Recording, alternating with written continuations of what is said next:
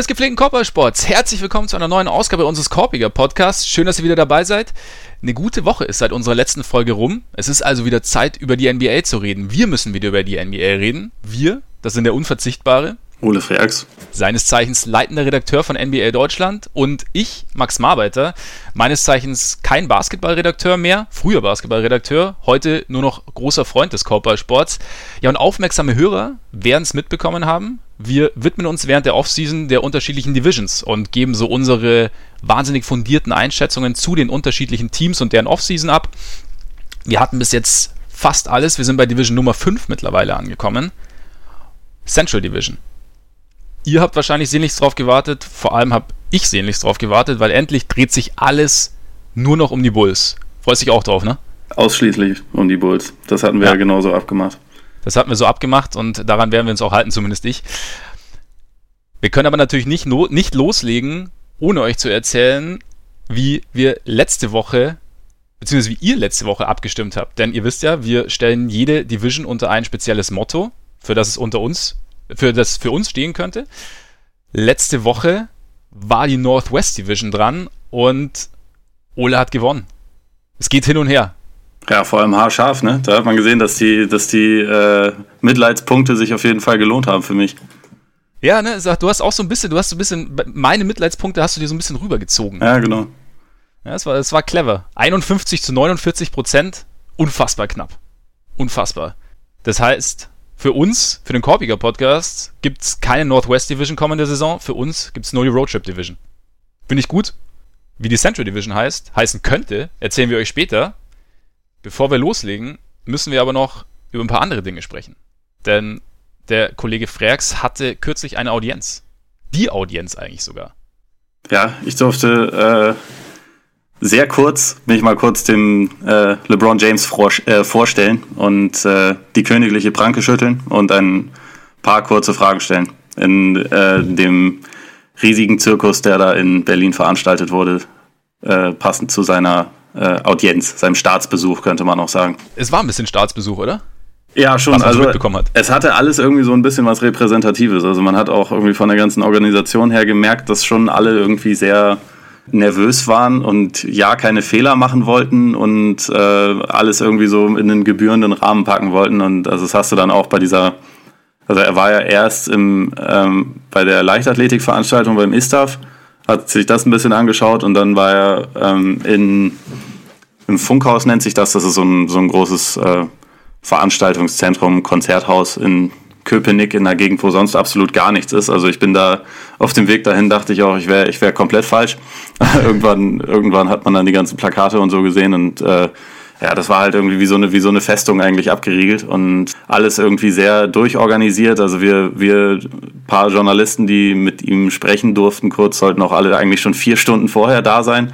Da, okay. da gab es so ein Briefing, wo uns allen so ein bisschen erzählt wurde, wie man, wie, wie man umzugehen hat mit dem König und so. Also war alles, war alles ganz unterhaltsam. Also und vor allem hat man es auch gesehen, so, ich meine, mir selbst war das also für mich klar, aber auch irgendwie mit den anderen, die jetzt so da waren, man hat schon gemerkt, dass, dass das irgendwie nochmal was relativ Besonderes ist. Also mit dem mhm. äh, Typen zu sprechen. Ich meine, in unserer Sportart wird es eh nicht größer und aktuell wird es halt auch grundsätzlich im Sport nicht so viel größer, was, was Interviewtermine jetzt irgendwie angeht.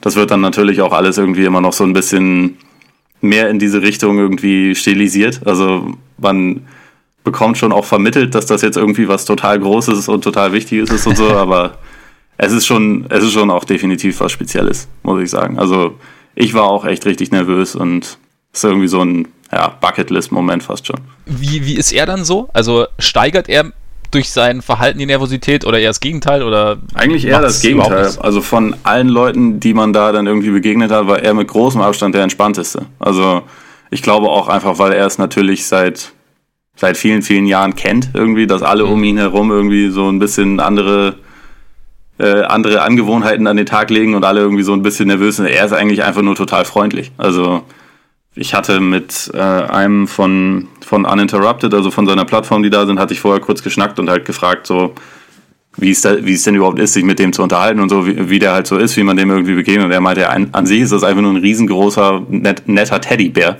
Und im Prinzip kommt das so rüber. Also wenn du mit dem dann sprichst und denen dann ein paar Fragen stellst, dann er bedankt sich danach und gibt dir quasi das Gefühl, dass du ihm jetzt einen Gefallen getan hast, weil du ihm ein paar Fragen gestellt okay. hast, was ja natürlich nicht, äh, nicht was so du auch ist. Getan aber, hast, natürlich. Ja, aber er, also er, er hat halt irgendwie so eine sehr positive, entspannte Ausstrahlung. Kann sich auf jeden Fall in der Hinsicht sehr gut verkaufen.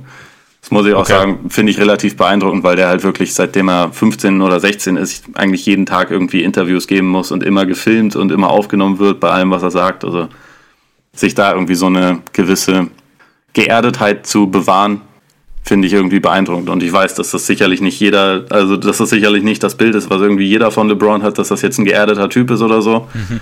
Aber er kommt so rüber, hatte ich das, hatte ich zumindest den Eindruck. Wirkt es dann authentisch? Ist ein bisschen schwieriger zu sagen. Also einfach, weil, ich meine, das war ja jetzt auch alles im, im Zuge von einer, von einer Marketing-Tour natürlich. Mhm. Ähm, die durchaus auch damit zu tun hatte, Spenden zu sammeln und alles Mögliche, aber die natürlich im Endeffekt immer noch eine Marketing-Tour ist. Also sehen wir jetzt gerade auch mit Nike, was einerseits für diesen äh, für den Kaepernick-Spot und solche Sachen gefeiert wird und wo man ja. andererseits aber auch dazu sagen muss, gut, sie verkaufen halt auch Schuhe einfach und äh, es ist nicht zu ihrem Schaden, was sie da machen. Und bei LeBron nee. ist es halt so, ich kaufe ihm eigentlich schon ab, dass er die Sachen, die er sagt, auch wirklich meint, aber natürlich bekommst du jetzt nicht so komplett die, die ungefilterte Version. Mhm. Also dafür ist er auch einfach zu sehr Profi, glaube ich, in der Hinsicht. Das hat er mir sogar im Prinzip gesagt, also dass er ungefiltert halt ist, wenn er seine Familie um sich herum hat. Und ansonsten ist er halt, egal wo er ist, im Prinzip performt er halt letztendlich. Also er, er, muss immer, immer letztendlich ja sehr ausgewählt darauf achten, was genau er jetzt sagt und wie er es sagt und so, weil halt alles irgendwie zu News wird. Das bist halt automatisch, glaube ich, nicht mehr.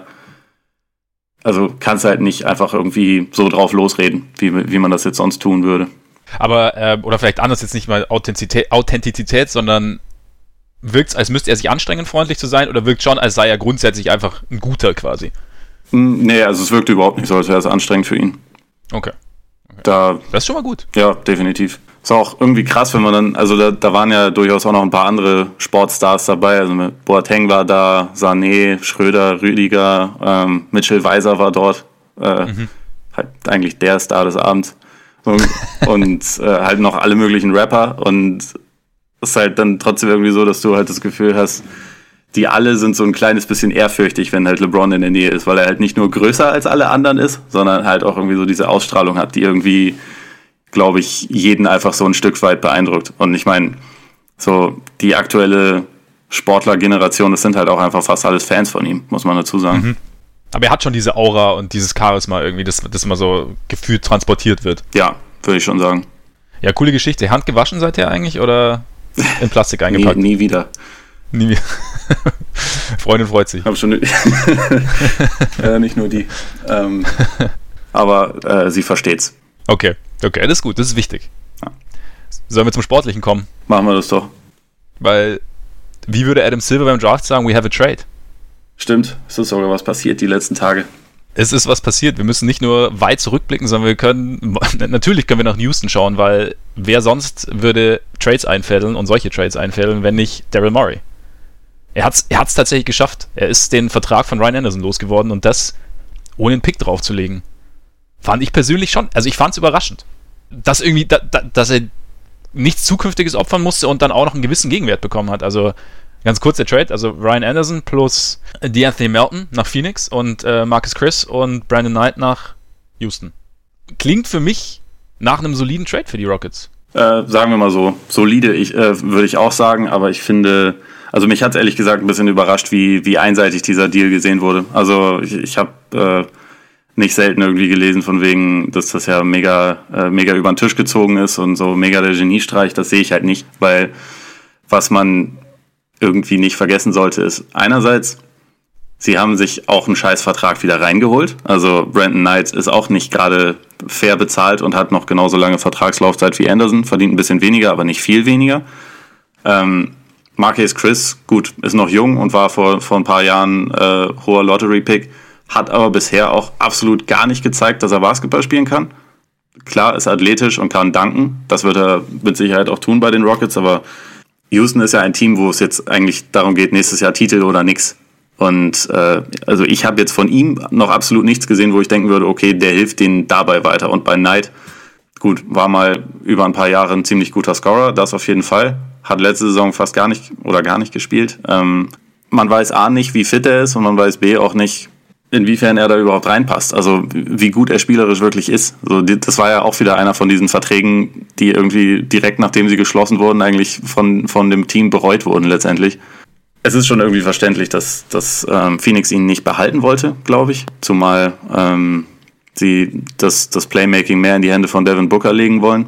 Und andererseits, was halt so ein bisschen die, die eine Komponente ist, über die man noch nicht so viel weiß, aber wo man zumindest drüber nachdenken könnte, dass Melton vielleicht der beste Spieler in diesem Trade sein könnte. Man weiß es natürlich nicht, weil das ein, ähm, ein Rookie ist, von dem wir noch nicht so viel gesehen haben, aber das ist halt ein relativ vielseitiger, defensiv starker Wing und eigentlich so eigentlich so vom Profil her etwas, was Houston gut hätte gebrauchen können und was Phoenix wiederum auch gut gebrauchen kann, halt neben Booker, weil das als Partner viel, viel besser neben ihn passt als jetzt, äh, als jetzt Knight vom Spiel her der halt auch nicht verteidigt. Von daher, ja, ich, ich finde, aber ich finde nicht, dass, der, dass das so ein komplett einseitiger Deal war. Ich finde, beide Seiten haben ihre Gründe dafür. Beide Seiten könnten was davon haben, aber es ist jetzt auch nicht irgendwie verbrieft, dass Houston damit wirklich besser geworden ist. Sie sind jetzt erstmal Anderson losgeworden, aber sie haben auch einen anderen Schrottvertrag sich halt wieder dazu zurückgeholt. Ja, ich glaube, man muss da so ein bisschen, man, man kann die einzelnen Situationen oder die Verträge und, und Spieler nicht isoliert betrachten. Also erstmal, also wenn du sagst Melton, ähm, potenziell, also klar, potenziell würde den Rockets weiterhelfen, wenn er wirklich ein vielseitiger, defensivstarker Wing ist. Aber wenn du natürlich gleichzeitig, gleichzeitig sagst, dass sie im Win-Now-Modus sind, da passt natürlich ein Rookie nicht so wahnsinnig gut rein.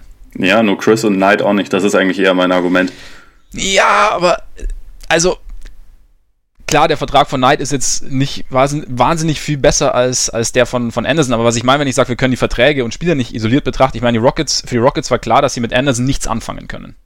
Für die, für die Suns war klar, dass sie mit Knight nichts mehr anfangen können oder nichts mehr anfangen wollen. Das heißt, das musst du ja auch mit, also du hast quasi einen Vertrag, einen schlechten Vertrag, den du gar nicht gebrauchen kannst, hast du, einge, hast du eingetauscht gegen einen schlechten Vertrag, der dir vielleicht was bringen kann. Und wenn ich mir jetzt Knight anschaue, klar, das ist immer ein bisschen schwierig. Ich meine, du hast jetzt, er war letzte Saison fast, oder fast die komplette Saison verletzt, aber ihn jetzt deshalb, und die Situation in Phoenix war jetzt dann auch nicht optimal mehr irgendwann, und ihn jetzt deshalb komplett abzuschreiben. Ich meine, er soll ja jetzt nicht bei den Rockets, er, er, er soll jetzt ja nicht das, das, das Spiel übernehmen, sondern er, ich denke mal, dass gerade bei einem Team wie bei den Rockets er eine relativ klare Rolle zugeteilt bekommt und damit vielleicht sein Skillset ganz gut passen könnte, weil er ihnen nochmal vielleicht auch ein bisschen mehr Playmaking gibt. Und ich finde das sowieso ganz interessant, wie viel ja, potenzielles Playmaking sich die Rockets immer wieder rein, also gerade so ein bisschen reinholen. Also ich könnte mir da vorstellen, dass da so ein bisschen dieses, dieses einseitige oder diese recht eindimensionale Offense gegen die Warriors da vielleicht, also in, in gerade jetzt in Spiel 7, wo dann einfach geballert wurde, bis wieder nichts gefallen ist. Ähm, dass sie da vielleicht da so ein bisschen ihre Schlüsse draus ziehen und sagen, sie wollen jetzt einfach verschiedene oder mehr Möglichkeiten haben an Spielern, die theoretisch das Spiel so ein bisschen lenken können und da neue Impulse geben können. Und ich meine, Knight ist jetzt nicht überragend und Knight ist vielleicht auch äh, kein, kein Liebling der Statistik, aber ich könnte, mir, ich könnte mir vorstellen, dass er mit dem, was er kann, den Rockets durchaus was geben kann, was die Rockets gebrauchen könnten. Mehr als, als Ryan Anderson. Und somit wäre es klar, haben, sind sie jetzt nicht das Geld losgeworden, aber sie haben für ein bisschen weniger Geld vielleicht mehr bekommen, als sie vorher gehabt hätten. Ja, das kann sein. Also, wie gesagt, ich, ich, ich finde auch nicht, dass es irgendwie ein negativer oder sinnloser Trade für die Rockets gewesen wäre. Ich finde nur diese Darstellung, dass das irgendwie mega, mega der Coup ist oder so, finde ich, äh, ja, finde ich einfach übertrieben. Also ein ja. Coup wäre für mich gewesen, wenn sie den Anderson-Vertrag plus einen Pick für äh, einen teuren, also vielleicht überbezahlten Spieler äh, eingewendet, der ihnen definitiv weiterhilft. Also beispielsweise Nicolas Batum oder so. Das wäre, das wäre für mich ein Coup gewesen, weil das jemand ist, ja. bei dem ich mir sofort vorstellen könnte, okay, der kommt da rein, hilft garantiert weiter, passt eigentlich ziemlich genau in die Anforderungen, die sie haben und klar, verdient zu viel, aber Anderson hätte auch zu viel verdient und das wäre halt nochmal jemand, mit dem ich sagen würde, ja. okay, mit dem können sie nochmal richtig angreifen.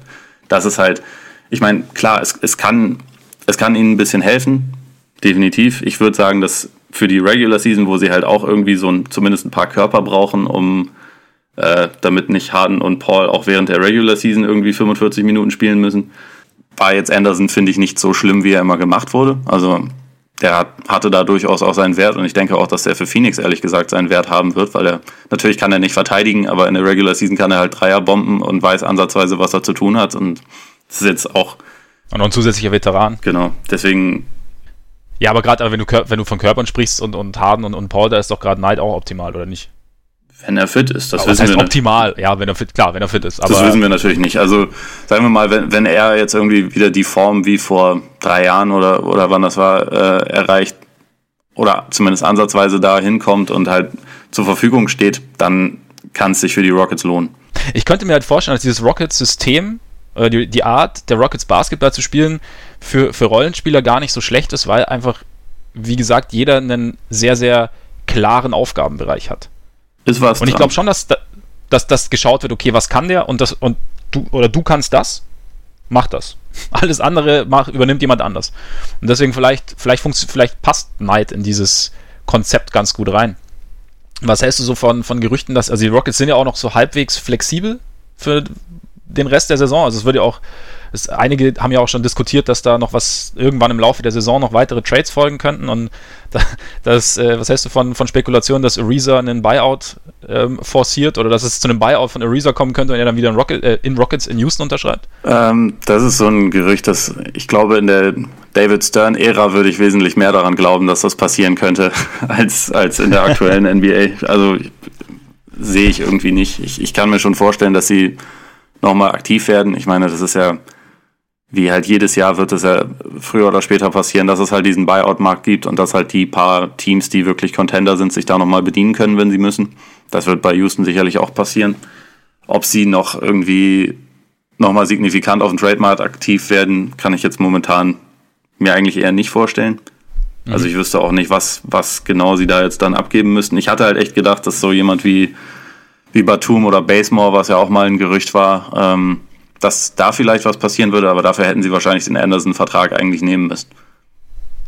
Es, es ja, sei denn, ja, es sei denn sie also schaffen das irgendwie äh, Knight dann irgendwann wieder zu verschachern. Weiß man natürlich nicht, aber. Ja, Murray ist alles zuzutrauen. Das definitiv. Also er, er, wird mit Sicherheit nach Möglichkeiten suchen und letztendlich ist, ist das ja auch genau das und deswegen finde ich den Trade auch, wie gesagt, absolut nicht sinnlos für Houston, sondern es ist halt von ihm eine Überlegung, wie kann ich, wie kann ich vielleicht noch was rausholen. Ich bin aktuell nicht hundertprozentig davon überzeugt, dass es, dass es damit jetzt geklappt hat, aber es wird nicht der letzte Move gewesen sein für Murray. Denke ich auch nicht. Die Wolves haben anscheinend auch noch ein paar Moves im Köcher, ne? Immer. Es, es, es, wird. Weißt du doch, wie ich letzte Woche reagiert habe, als du gesagt hast, äh, eventuell signen sie auch Deng? Kannst, kannst du dich noch an meine Überraschung oder meine Ungläubigkeit erinnern? Ja, logisch. Ich entschuldige mich hiermit in aller Form. die, die Minnesota Timberwolves nehmen nämlich immer mehr Form an. Anscheinend echt also Buyout, Deng hat sich mit den Lakers auf ein Buyout geeinigt und wer hat Interesse? Die Wolves. Können wir übrigens, beziehungsweise Tom Thibodeau. Können wir mal ganz kurz nochmal betonen, was für ein Riesenglück die Lakers haben, dass Deng einfach mal über sieben Millionen auf dem Tisch liegen lässt? Ja, weil es auch wieder für Deng spricht. Es ist so, ich finde das so ätzend, dass dieser Typ irgendwie so, so, so als, als Punchline verwendet wurde in den letzten Monaten.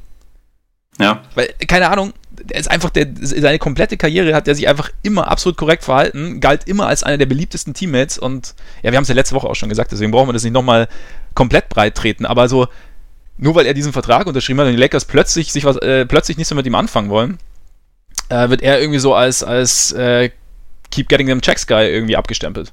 Ja, dabei, also er hat ja letzte Saison auch ganz vereinzelt mal Interviews gegeben und halt gesagt, so, dass er es halt versucht, aber dass es natürlich nicht einfach ist und dass er eigentlich schon denkt, dass er ja noch spielen kann. Aber ja, blöde Situation. Jetzt gibt's dann wieder eine andere Situation und bei den Wolves wird er dann direkt halt 40 Minuten pro Spiel ran dürfen. Ja, weil er ist auch ausgeruht. Andrew Wiggins könnte ein ganz guter Backup für, für Luol Deng sein, aber nur wenn er halt so fünf bis sechs Minuten pro Spiel halt ran darf. Den Rest, den macht Deng ja. dann schon selbst. Ja gut, aber wir haben uns ja gefragt, wie könnte man die, äh, wie könnte sich Wiggins noch weiterentwickeln? Vielleicht ist das ja genau seine Rolle, so die Backup-Rolle eher. Ja. Als, wissen wir. Limitierte Backup-Rolle. Jetzt, das ja, eigentlich, eigentlich genau. ist das das, was ich für ihn sehe. Und äh, Towns kann sich auch schon mal darauf gefasst machen, wenn sie dann demnächst, nachdem Joachim Noah in New York rausgekauft wurde, dass sie sich den auch noch ranholen. Also das, das läuft ja alles. Ja. Überlegt mal, das ist der Hammer. Es könnte tatsächlich, es, es, es könnte tatsächlich passieren, dass die Wolves irgendwann eine 5 dieselbe 5 aufs Feld schicken, die wir damals beobachten durften, abgesehen von Derrick Rose, der verletzt war, als wir in Chicago ja. waren. Rose, das sensationell, Butler, oder? Deng, Gibson und Noah. Ja, das ist schon, ja. das ist schon brutal. Wir schreiben ja. nur leider das Jahr 2018. Ja, wir sind acht Jahre zu spät. Oder wann, wann waren sie richtig gut? So 10, 11, 12? Ja. das war so die Zeit. Und 13 war dann die Saison, wo halt, wo sie halt ohne Rose nochmal richtig gut waren und wo Noah, glaube ich, Dritter oder Vierter im MVP-Voting war. Da waren wir auch drüben. das war die Saison, in der wir da genau. waren, ne? 13, 14. Ja. Genau. Ja, äh, wirst du dann jetzt eigentlich automatisch auch Timberwolves-Fan? Ich bin, ich bin so ein bisschen hin und her gerissen. Also es ist, ich, ich, ich hege gewisse Sympathien, hege ich hier noch. Ja. Ich meine, Taj Gibson war auch immer einer meiner Favoriten bei den Bulls. Ja, das. Jimmy Butler sowieso. Deng, Noah. Ja, und Noah dankt jetzt in, in Swimmingpools, hast du gesehen? Also an sich, an sich ist der fit. ja, also, ja, also fit für 35, 40 Minuten. Ja, absolut. Ja, wäre sensationell. Sollen wir jetzt, wenn wir, wenn wir schon bei den Bulls sind, dann den ganz, ganz naheliegenden Bogen zur Central Division spannen? Ja, bist du dabei? Machen wir es doch. Und bevor wir richtig reingehen, gibt es, wie gesagt, das groß angekündigte Renaming. Letzte Woche habe ich verloren, deswegen darf ich anfangen, oder? Ja, ich glaube, so machen wir es. Behalten wir diese Tradition bei. Ja. Sehr schön. Ähm, ja, wie gesagt, letzte Woche Roadtrip hat gewonnen, deswegen mache ich jetzt meinen Ego-Trip und nenne die Saison Westlake Michigan Division. Und zwar einzig und allein aus dem Grund, dass ich persönlich mich kommende Saison wahrscheinlich, wenn ich mich um die Central Division kümmere, zu 90 bis 95 Prozent, vielleicht geht es sogar an die 99 Prozent, um die Teams kümmern werde, die westlich des Lake Michigans angesiedelt sind. Die kommen nämlich aus Chicago und aus Milwaukee. Und deshalb ist es für mich persönlich, für wahrscheinlich die meisten anderen nicht, aber für mich persönlich die West Lake Michigan Division. Also im Prinzip hättest du sie dann aber auch einfach wirklich Ego-Trip-Division nennen können, ne? Ja, aber das wäre zu naheliegend gewesen. Deswegen, und ich wollte, ich wollte so ein bisschen Geografie mit reinbringen, weißt okay. du? Willst du nur nicht in die Karten schauen lassen? Wir haben ja, wir haben ja einen, einen gewissen Bildungsauftrag auch. Ähm, Sozusagen. Deswegen West Lake Michigan Division. Stimmt dafür. Ganz billig. Ganz und du? Billig. ja, Entschuldigung, ich habe jetzt, hab jetzt mal nicht die Mitleidtour. Wir können so ein bisschen Wahlkampf eigentlich auch machen. Ja. Wir können so ein bisschen, ähm, weiß ich nicht, an Haustüren klopfen und so. Mein Vorschlag wäre Homebrew Division, weil jetzt wird es oh. jetzt wird's kompliziert. Wir sind ja im mittleren Westen. Das ist erstmal das Biergebiet. Ähm, vor allem Milwaukee natürlich. Da wird viel zusammengebraut, viele, viele Sorten. Ähm, die Brewers, Baseballteam? Zum Beispiel.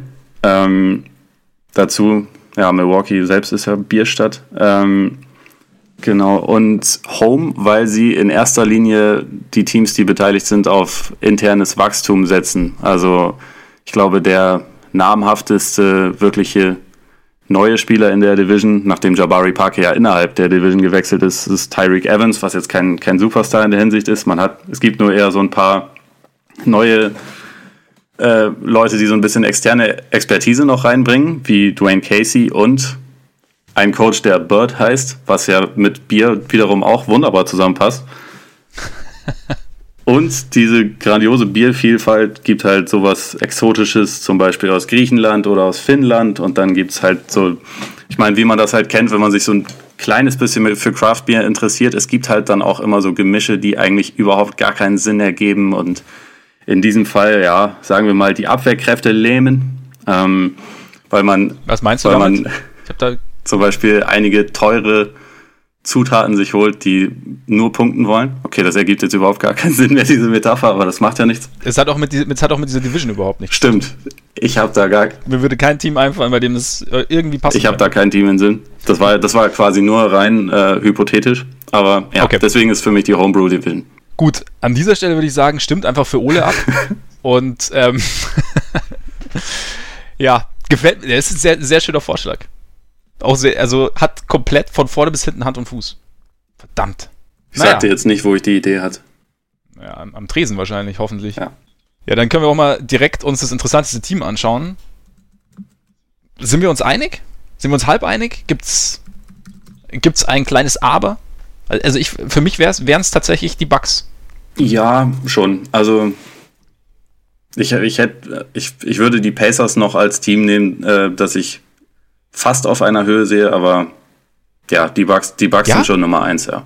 Also äh, was, was Interesse angeht oder auch was Leistungsstärke angeht? Mm, potenziell sowohl als auch. Also okay. es gibt natürlich nicht, es gibt, es gibt jetzt nicht diesen krassen Intrigue-Faktor, den Janis ausübt bei, bei den Pacers. Von daher, wie gesagt, wären, sie, wären die Bucks auch meine Nummer eins. Aber Indiana ist irgendwie so ein Team.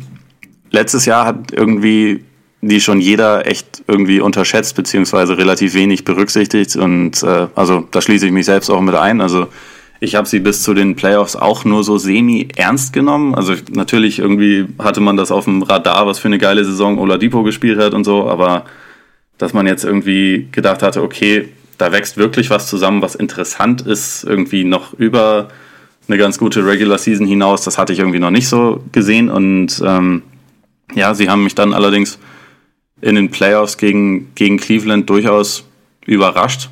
Eigentlich, also wenn wir, wenn wir jetzt irgendwie ich glaube, wenn es ein kleines bisschen mehr Erfahrung bei den wichtigsten Spielern gegeben hätte, dann hätte dieses Team eventuell auch schon in der ersten Runde Cleveland rausschmeißen können. Also die Qualität an sich ist meiner Meinung nach da gewesen. Es fehlte dann halt irgendwie an einigen kleinen Stellschrauben und auf der anderen Seite war LeBron, aber also das, das Problem hatten dann die Celtics später auch, aber letztendlich, ja, Indiana war, war und ist, glaube ich, einfach oder war besser, als wir das irgendwie alle auf dem Radar hatten. Und ich bin jetzt einfach gespannt, wie es dort weitergeht. Also ähm, Oladipo als MIP hat halt diesen krassen Sprung gemacht, war letzte Saison definitiv einer der besten Spieler in der Eastern Conference. Und ich, ich frage mich halt jetzt, ob er nochmal so eine Verbesserung hinlegen kann. Ob er noch, äh, oder beziehungsweise ob er diese, diese starke Saison überhaupt bestätigen kann. Dann jemand wie Miles Turner, von dem ich eigentlich richtig viel halte, der aber in der letzten Saison nicht unbedingt den Schritt nach vorne gemacht hat. Da bin ich gespannt, wie es bei ihm weitergeht, bei Sabonis auch. Dann finde ich so die, die Verpflichtung von, ähm, von Tyreek Evans finde ich spannend. Also im Prinzip ist das der 1 zu 1 Ersatz für Lance Stevenson und also ein viel besseres personelles Upgrade kannst du, glaube ich, nicht machen. Also nicht nur was halt fehlendes, fehlenden Schwachsinn angeht, sondern einfach, also Evans hat letzte Saison ja eine super Saison gespielt, eigentlich in Memphis. Und es war verdammt schade, wie der in, wie der bei den Grizzlies eigentlich begraben, äh, begraben wurde und komplett irrelevant war, weil, nachdem sie ihn vor der Trade Deadline eigentlich aus dem Verkehr gezogen haben, damit er sich nicht verletzt und sie ihn traden können und sie ihn dann einfach nicht getradet haben und jetzt im Sommer dann ohne Gegenangebot haben ziehen lassen, was mal wieder dafür spricht, dass die Grizzlies Schwachköpfe sind, aber egal. Anderes Thema. ähm, ich bin einfach sehr gespannt, wie es jetzt irgendwie, wie es jetzt bei den, bei den Pacers weitergeht, weil sie halt, wie gesagt, einige interessante junge Spieler haben. Dazu, also es ist jetzt auch noch mit, mit Aaron Holiday ein Playmaker dazugekommen, bei dem sie die Hoffnung haben, dass er vielleicht über kurz oder lang so die Antwort auf der Eins wird. Und ja, ich glaube, es wird spielerisch wahrscheinlich nicht ganz so attraktiv werden, wie es, wie es jetzt, äh, wie ich mir die Bugs vorstelle, aber ich kann mir vorstellen, dass die Pacers schon auch ja, um den, um den Heimvorteil im Osten tatsächlich wieder mitreden können. Also ob sie es jetzt letztendlich dann schaffen, weiß ich nicht, aber ich glaube, das ist halt einfach wieder so ein Team, das wie schon letzte Saison so ein bisschen unterm Radar fliegt und wo aber eigentlich relativ viel gehen kann. Ja, also da, da könnte ich mich, damit kann ich mich anfreunden. Also ja, Heimvorteil bin ich gespannt. Also ich sehe trotzdem, also vier Teams trotzdem vielleicht noch leicht vorne. Also da unter anderem auch die Bucks, aber es stimmt schon. Also diese, also gerade diese starken Playoffs haben dann doch den meisten gezeigt, wie gut dieses Team eigentlich ist. Also wie gesagt, ich habe da auch nicht wahnsinnig viel verfolgt. Also und sie hatten ja eine, also ich fand, sie hatten jetzt keine wahnsinnig komplizierte Art des Basketballs, aber schon noch eine relativ ja effiziente und oder eine relativ gut funktionierende, sagen wir es mal so, mit dem Personal, das sie hatten und ähm, ja auf eine komische Art und Weise. also mit ja, äh, genau, viel Mitteldistanz zum Beispiel. Ja, genau. Und halt irgendwie, ja, und die Schützen, die Schützen, das hat alles nicht so 100% funktioniert, aber da haben sie auch versucht, versucht zumindest das so ein bisschen anzugehen, wenn sie McDermott holen. Ja. Also, du weißt, ich bin jetzt nicht der, der allergrößte Freund von McDermott. Ja, ich finde, sie haben auch zu viel für ihn bezahlt, muss man dazu sagen. Aber, ja. also letzte Saison waren sie. Er ist halt immer noch so ein Versprechen, ein bisschen, ne? Er ist immer noch so ein bisschen so ein Versprechen. Also man hofft immer noch auf diesen Corver-Effekt oder, oder was auch immer. Ja, ich meine, er hat letzte Saison, glaube ich, auch 42 Prozent oder sowas in der Richtung äh, von der Dreierlinie getroffen. Und so, ich meine, der Wurf ist ja wirklich gut. Es ist halt sonst irgendwie noch ja. nicht unbedingt alles da, aber ich denke, die Pacers haben halt auch gesehen, okay, letzte Saison waren, äh, haben 25 Teams in der Liga mehr Dreier geworfen als sie und äh, da, das ist halt so eine Stelle, wo man ein bisschen Upgraden definitiv noch, noch nötig hatte. Und da, also Evans hat letzte Saison den Dreier gut getroffen. McDermott ist jemand, der fast nur den Dreier nimmt. So von daher, ich glaube, das ist schon auch etwas, was sie noch ein bisschen, bisschen ausbauen wollen. Denke ich eben auch. Und das kann, kann ja der, der ganzen Strategie, die sie eigentlich schon hatten, nur, nur zuträglich sein.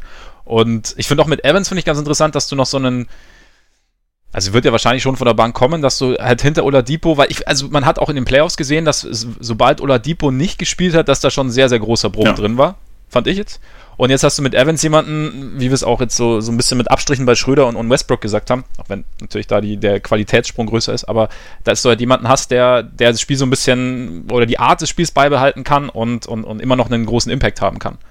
Und dass da halt der Bruch vielleicht ein bisschen kleiner wird, wenn, wenn Oladipo pausiert. Ich meine, sie werden sicherlich auch viel zusammenspielen. Ich finde auch, ich finde auch, dass sie zum Beispiel auf der 1 mit, also Collison finde ich solider, mit Joseph finde ich, haben sie einen relativ guten Backup. Ja, definitiv. Also jemanden, der, der, der, der dir eigentlich das bringt, was du von einem, von einem Backup auf der 1 dir wünschst. Also so ein bisschen Playmaking, hartes, harte Defense, einen soliden Dreier.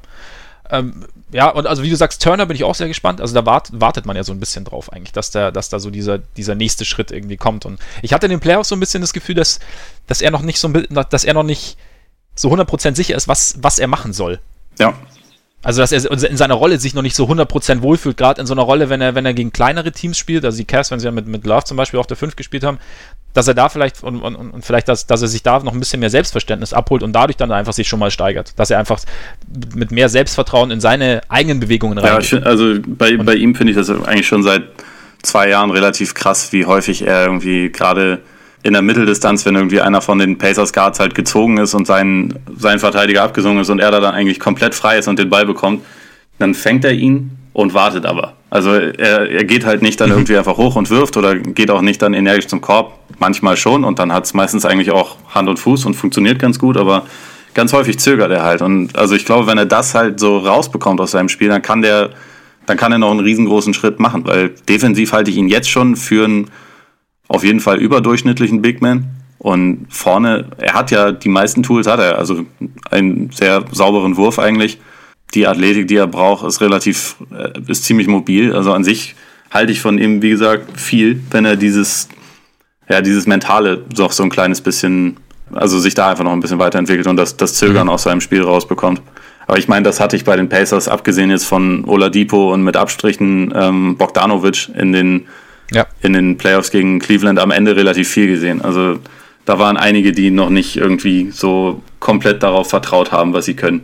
Ja, sie hatten so, man hat so ein bisschen das Gefühl, sie, sie können es gerade selber nicht so richtig fassen, dass sie in dieser Position sind und wissen irgendwie nicht, was sie damit anfangen ja, sollen gerade. Genau. So, so hatte, ich, hatte ich manchmal den Eindruck. Siehst du, siehst du Turner als ähm, spielbaren Bigman auch gegen kleinere Lineups? Ich glaube, dass er da eher, also dass er da noch ein bisschen bisschen besser werden kann. Aber an sich, also von den Anlagen her, bin ich schon der Meinung. Das ist halt auch irgendwie ein bisschen ähnlich wie in der Offense, dass er da einfach mental noch den kleinen Schritt schneller werden muss. Dann traue ich es ihm zu, weil er, also wie gesagt, körperlich hat er eigentlich die Voraussetzungen und ist ähm, also mit den langen Armen sowieso auch jemand, der erstmal vor den meisten Leuten ja bleiben kann. Es ist dann halt die Frage, ob er genau weiß, wann er jetzt zum Closeout geht, wann er, ähm, wann er vielleicht ja. absinkt. Ich glaube, da kann er noch besser werden, aber die Fähigkeiten an sich hat er. Ja, also da bin ich mal gespannt, ob er da wirklich, ob, ob dieser mentale Punkt, also es ist ja manchmal vielleicht so sogar ein bisschen schwieriger anzugehen, als, als jetzt einfach nur, wenn du sagst, okay, mein, meine Wurfbewegung passt ja. jetzt nicht oder so, oder ich, ich eigne mir jetzt noch irgendwie äh, ein paar Moves im Post an. Aber ja, wer weiß, vielleicht, also da, da sehe ich auch noch irgendwie Potenzial und wenn, das, wenn, er, das, wenn er das ausschöpft, dann, dann, dann geht es da schon nochmal weiter nach vorne bei den Pacers. Also ich finde auch, dass die Pacers einige ihrer Needs angegangen sind und damit eigentlich stärker sein sollten als letztes Jahr. Ist jetzt halt die Frage. Ich meine, letztes Jahr sind sie unterm Radar geflogen, jetzt hat man sie so ein bisschen auf dem Zettel. Muss man jetzt natürlich sehen, wie, was, was, das, was das mit dem Team macht. Auch was es mit Oladipo macht. Ja. Weil er jetzt natürlich, letzte Saison hat keiner mit ihm gerechnet, da war, ja, war er ja nur eine, eine Randnotiz in, in, dem Paul George Trade, beziehungsweise einer der Gründe, weshalb der Trade für die Pacers wahnsinnig schlecht gewesen sein soll. Also, das ist halt, ist halt auch nochmal eine andere, eine andere Position, aus der heraus er jetzt spielt. Aber ne, ich bin auch, also es stimmt, also ich finde find die Pacers definitiv auch interessant. Trotzdem gewinnen bei mir leicht die Bugs, was das, was das Interesse angeht, was also auch meine Einschätzung des, der, der maximalen Leistungsfähigkeit angeht. Weil ich finde einfach auch, dass sie ja schon sehr, sehr viel ihre Needs angegangen sind. Also wenn man mal so, so schaut, sie waren eins der schwächsten Rebounding-Teams der, der letzten Saison. Also irgendwie kein Team hat im Schnitt weniger Rebounds geholt als die Bucks mit 39,8. Und äh, haben sich jetzt zum Beispiel mit, mit Ilyasova einen relativ starken Offensiv-Rebounder geholt. Was äh, haben, haben sich mit Lopez, der jetzt nicht der Riesen-Rebounder ist, aber zumindest nochmal ein, ein, ein Body, sage ich voll gern, Body, ist, den du, der, der, der, da unten so ein bisschen äh, unter, unter Brett arbeiten kann, ähm, der noch dazu auch als Center von draußen treffen kann, der sich einen Dreier angeeignet hat, der damit auch eigentlich gar nicht so schlecht zu Janis passt, finde ich. Und sie haben sich halt einfach einen sehr, sehr, für sie sehr, sehr interessanten Coach geholt. Wir haben da ja schon mal drüber gesprochen, also über, über äh, Mike Budenhauser bei den, bei den Bucks und den, dem Potenzial, das da ist. Also ich meine, er hat jetzt halt mit diesem, ich meine, wenn man mal, sie haben jetzt, sie haben Eric Bledsoe auf der Eins, da muss man halt mal sehen, wie, wie weit er irgendwie effizienter spielen kann. Haben sie ja mit Dante DiVincenzo, haben sie sich nicht nur deinen Favoriten geholt, sondern ähm, auch einen durchaus soliden Schützen. Haben mit Della Vedova einen, ein Arbeitstier, das haben Malcolm Brockton, der eigentlich ursprünglich auf der 1 gespielt hat, spielt jetzt auf der 2. Haben äh, Pat Connaughton geholt aus Portland, der ihn Hustle bringt, der ihn ein bisschen Shooting bring, äh, bringt. Starke Anglizismen.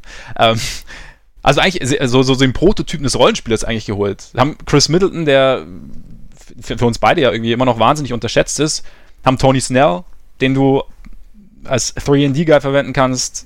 Also, ich glaube, Budenholzer, was ich, was ich damit sagen will, Budenholzer hat wahnsinnig viele Möglichkeiten und er ist also auch mit Lineups zu, zu, zu experimentieren. Und ich glaube, dass er dann der richtige Coach ist, um das auch zu tun. Und dann halt eben auch nochmal diesen nächsten Sprung für das Team rauszuholen, gleichzeitig aber auch für Janis rauszuholen. Ja, also ich, ich kann es mir auch vorstellen, dass, also, da, dass das, was halt sowieso die Bugs jetzt nächste Saison interessant macht, ist irgendwie, dass die, ähm, die Ketten so ein bisschen abgelegt werden für Janis. Also, dass einfach das, das Feld breiter wird. Dafür, dafür stand Budenholzer in Atlanta, dafür wird er jetzt auch wieder stehen. Und also da, dazu passen auch die, die Neuverpflichtungen, dass äh, beispielsweise dann Ilyasova, äh, Lopez, Middleton, Bledsoe irgendwie um ihn herum sind und dann halt einfach wesentlich mehr wesentlich mehr Platz auf dem Weg zum Korb für Janis ist. Das, das finde ich erstmal gut. Ähm, ich bin halt bei den Bugs immer noch nicht so komplett davon überzeugt, wie halt, also klar, es ist, es ist vielseitig, es sind, es sind vor allem sehr viele verschiedene Charaktere da. Ich bin mir aber irgendwie, ja. ich, ich habe jetzt für mich irgendwie noch nicht so die, die Mischung dort gefunden, die mir wirklich gut gefällt. Also was halt auch damit zu tun okay. hat, dass so Leute wie Hansen mit Abstrichen Bledsoe, also an sich ist Bledsoe ein ganz guter Spieler, aber ich finde nur, dass er da einfach nicht wahnsinnig gut reinpasst. Ähm, die, sie haben da einfach so ein paar Leute, die ein bisschen zu viel verdienen und eigentlich ein bisschen verhindern, dass es irgendwie nochmal ein bisschen, bisschen idealer auf Janis abgestimmt werden kann. Also Delhi passt da eigentlich auch ganz gut rein. Ähm, und ich, ich finde, das ist auch in der Hinsicht eine sehr, sehr interessante Situation für die Bucks, weil halt Bledsoe wird Free Agent, Middleton hätte für die kommende Saison zwar eine Spieleroption, aber nur über 13 Millionen. Das heißt, die wird er auf jeden Fall nicht ziehen, wird also auch Free Agent. Dazu wird Brockton Free Agent und so. Und es, es stehen da einfach sehr viele Entscheidungen jetzt schon an. Deswegen ist, erhöht sich der Druck auf Budenholzer halt automatisch so ein bisschen, weil man halt einfach relativ schnell, glaube ich, Resultate sehen muss.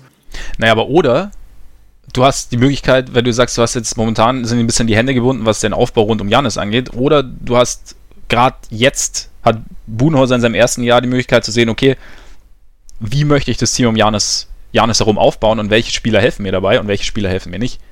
Da ist was dran, ja, was nur das Ding ist, es sind halt trotzdem noch, also selbst ohne die ganzen Free Agents sind nächste Saison halt schon 95 Millionen Dollar blockiert. Das heißt, wahnsinnig viel kannst du da ah, grundsätzlich nicht machen. Ja.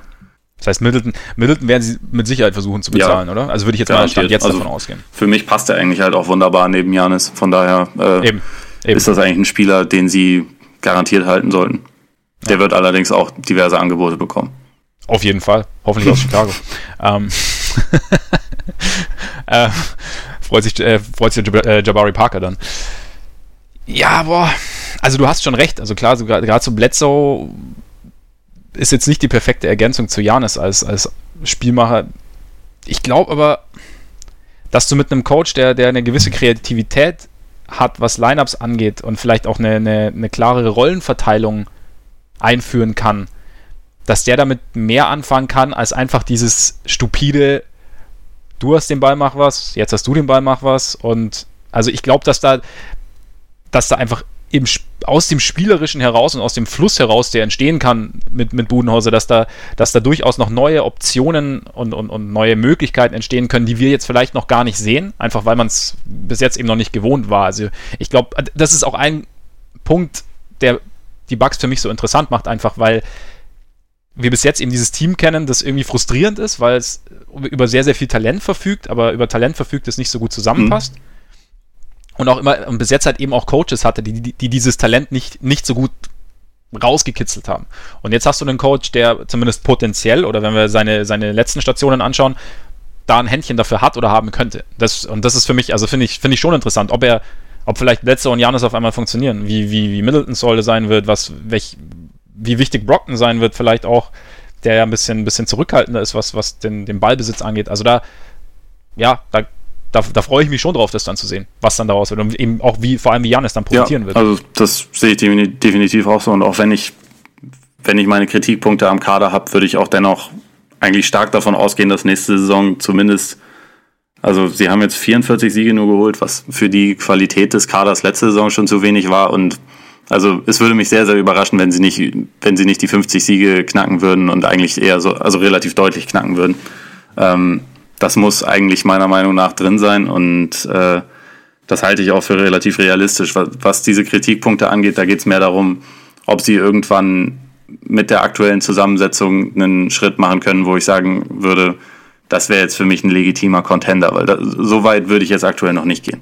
Aber Nee, das würde ich Es ist definitiv irgendwie Potenzial da, dass es halt ein ganzes Stück besser wird nächste Saison. Und ähm, da sie halt so das allerwichtigste Foundational Piece ja sowieso haben mit, mit Janis, äh, denke ich auch, kann in den nächsten Jahren sowieso noch einiges gehen. Ich bin nur gespannt, inwiefern sich dabei dann die Zusammensetzung um ihn herum noch verschiebt. Also, weil ich denke, dass, wie gesagt, einige Sachen ja. muss man da mit Sicherheit noch ändern.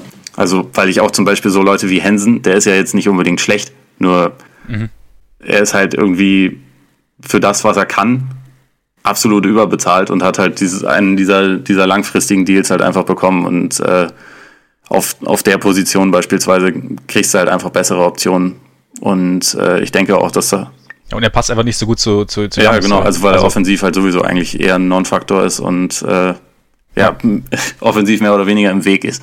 Was halt letzte Saison ja, eben, einfach genau, ein Problem genau. war bei, bei sehr vielen Bugs-Spielen der war ja auch ein bisschen bezeichnend, dass äh, in den Playoffs dann auf einmal bergauf ging, als äh, Thorn McCurr dann ein bisschen mehr, mehr Spielzeit ja, bekommen der vorher hat. in der Regular Season über weite Strecken wirklich komplett begraben wurde irgendwo am Ende der Rotation. Ja. Und das lief halt die Saison ja. davor auch schon ähnlich. Deswegen bin ich mal gespannt, ob jetzt Budenholzer vielleicht äh, sich sagt, okay, bei dem sehe ich irgendwie das Potenzial, dass das vielleicht ja richtig gut funktioniert. Also gebe ich dem jetzt mal von Anfang an ein bisschen größere Rolle und hoffe mal, dass es irgendwie funktioniert oder ob das dann wieder so läuft, dass das so die Emergency-Option ist, die, die nur, wenn es halt sein muss, irgendwie mal aus dem Schrank geholt wird. Aus einem sehr großen Schrank, muss ja, man dazu aus, sagen. Aus, aus einem riesigen Schrank. wir können jetzt mal ganz kurz, also wir kommen jetzt zu den User-Fragen, kommen wir ja später noch, aber weiß jetzt gerade gut rein. Passt, Patrick Preis hat äh, gefragt, jetzt in Bezug auf Janis, ähm, also einerseits, ob Janis MVP werden kann und ob die Bucks dank äh, Coach Buhnhauser und besserem Roster ein Kandidat für, eine Home, äh, für einen Heimvorteil sind in den Playoffs oder ob er etwas zu positiv gestimmt ist. Herr Freaks, wie sehen Sie das? Ich halte beides für absolut möglich. Also Janis ist für mich auf der relativ kurzen Liste der Preseason MVP-Kandidaten. Also zusammen mit aktuell eigentlich Anthony Davis und ja, vielleicht, ja, ich glaube, die Celtics sind zu, da sind zu viele Leute, sonst hätte ich gesagt Kyrie vielleicht, aber ähm, ja, also aktuell sind es eigentlich die beiden plus halt so LeBron Durant kann immer sein. Vielleicht, vielleicht ja auch Kawhi, wer weiß.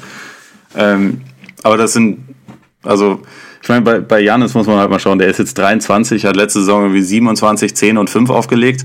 Und letztendlich hat er immer noch vieles von seinem, also vieles, viele Aspekte vom Basketball nicht wirklich verstanden.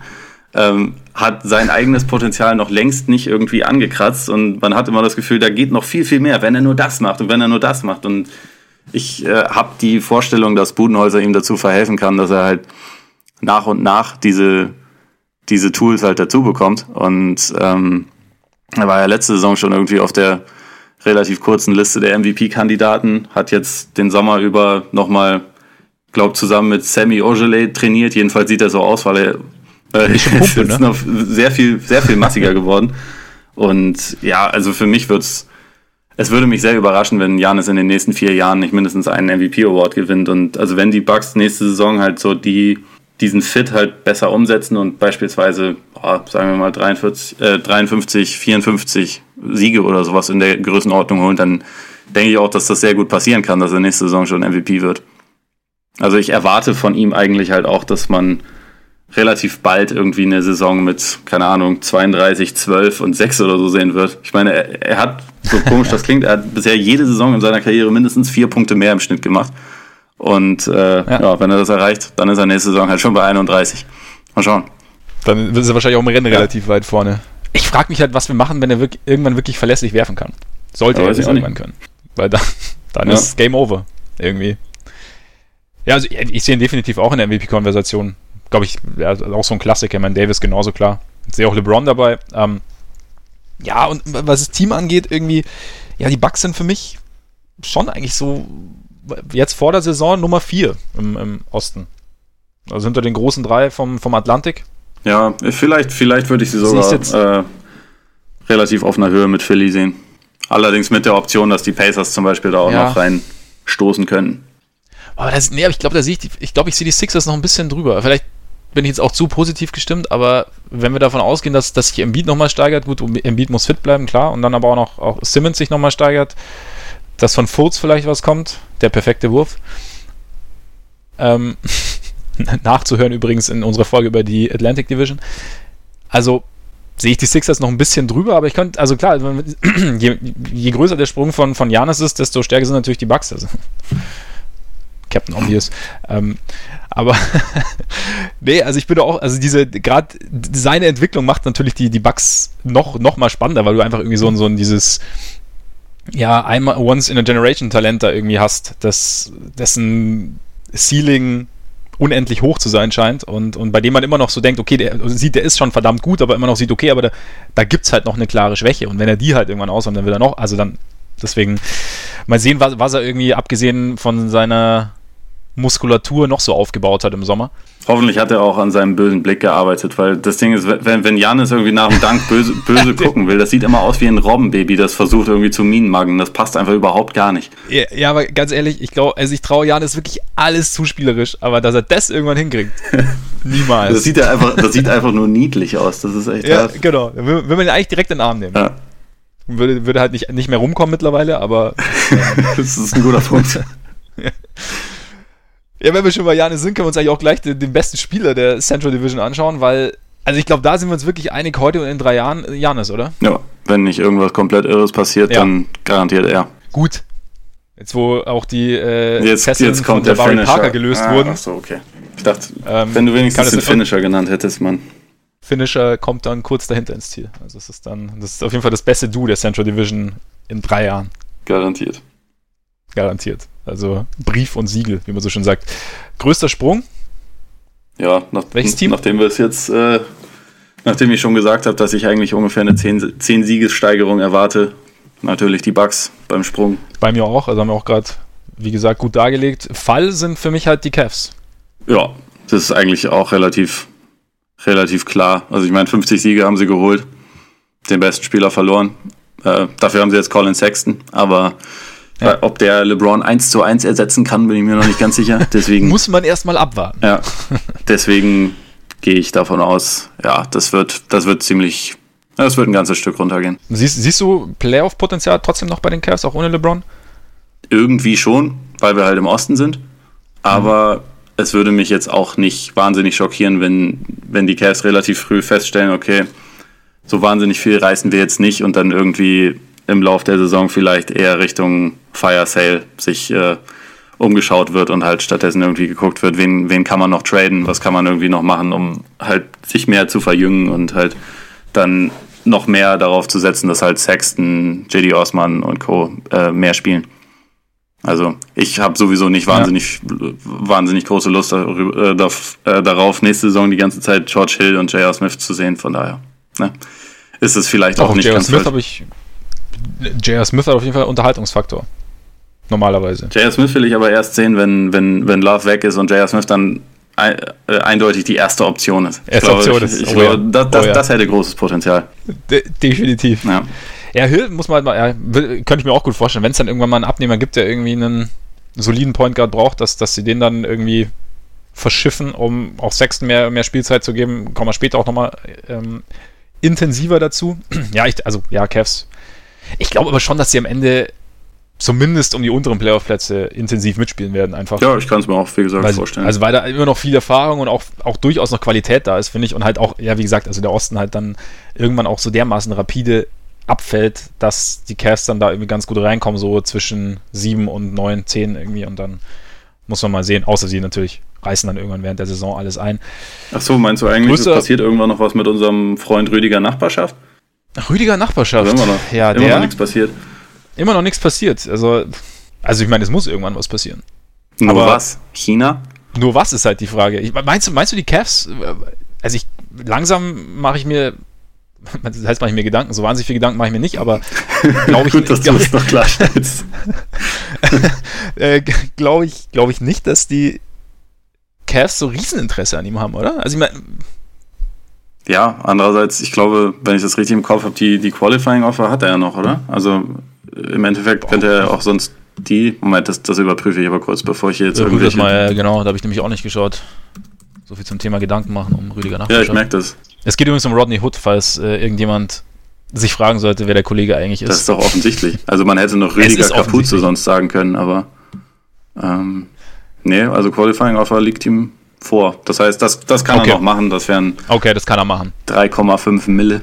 Ähm, mittlerweile würde ich eher nicht mehr davon ausgehen, dass da noch viel mehr passiert. Mm. Es sei denn, die Kings kommen noch irgendwie rein, grätschen noch rein. Ja, aber selbst, selbst, selbst die haben ja offensichtlich nicht wahnsinnig viel Lust aktuell. Nee, also ich glaube auch, wenn, wenn, wenn die Qualifying Offer auf dem Tisch liegt und bis jetzt nichts anderes gekommen ist, dann wird es wohl darauf hinauslaufen. Aber wesentlich mehr Spaß machen natürlich andere Dinge. Was für eine Überleitung. Ja, ja, ja. Die ist so schnell an mir vorbeigerauscht, da hebe ich schnell erstmal die Füße. Ja, das ist gut, das ist gut. Bisschen locker. Ja. Ähm, da, ich fange mal an. Äh, mhm. Janis ohne Ketten, haben wir schon drüber gesprochen. Mhm. Ich möchte einfach sehen, was da noch möglich ist.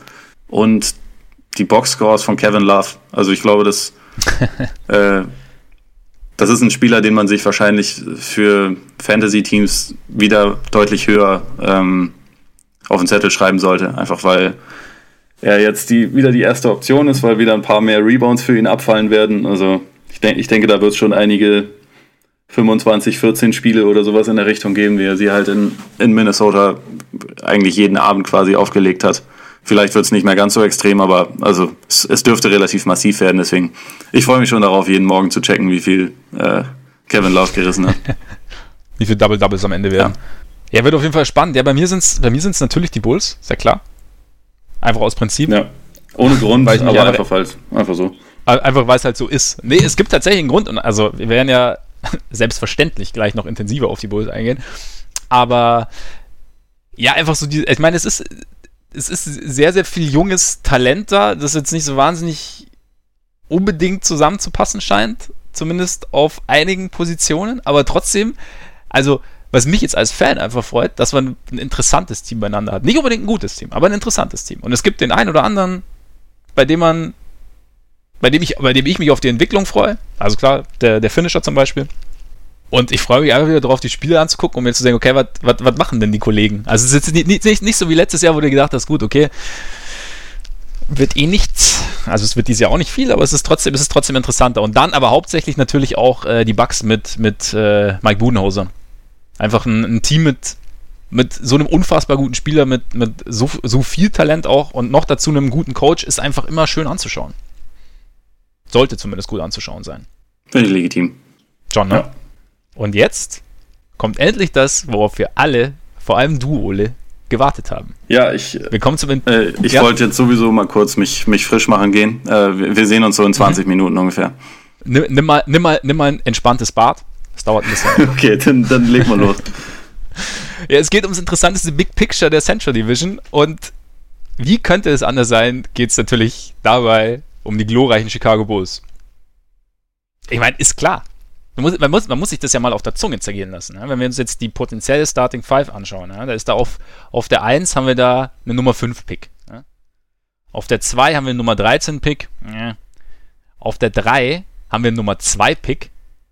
Und dann auf der 4 und 5, nehmen wir mal an, dass Robin Lopez nicht startet, haben wir zwei Nummer 7 Picks. Das ist ja eigentlich jetzt mal eine unfassbare Ansammlung an Talent. Mhm. Okay, jetzt mal ernsthaft. Es ist, tats es ist tatsächlich. Nein, es ist tatsächlich. Also, es, ich finde schon, wenn man, wenn man sich die Bulls anschaut, also klar, es, es gibt sehr, sehr viele Schwächen es, und äh, die, die Fragen nach der Zusammenstellung des Teams sind und der Art der Zusammenstellung sind definitiv legitim. Aber es ist einfach, was, was ich finde, dass es so interessant macht, ist es einfach, es, es ist ein sehr, sehr junges Team mit tatsächlich Spielern, die zu ihrer Draftzeit sehr, sehr hoch gehandelt wurden die aus unterschiedlichen Gründen Probleme hatten, die teilweise aber auch überperformt haben. Wenn wir zum Beispiel uns äh, Laurie Markkanen anschauen, dem eigentlich, bei dem sich eigentlich fast alle gewundert haben, weshalb die Bulls jetzt ausgerechnet sich auf ihn fixiert hatten letztes Jahr.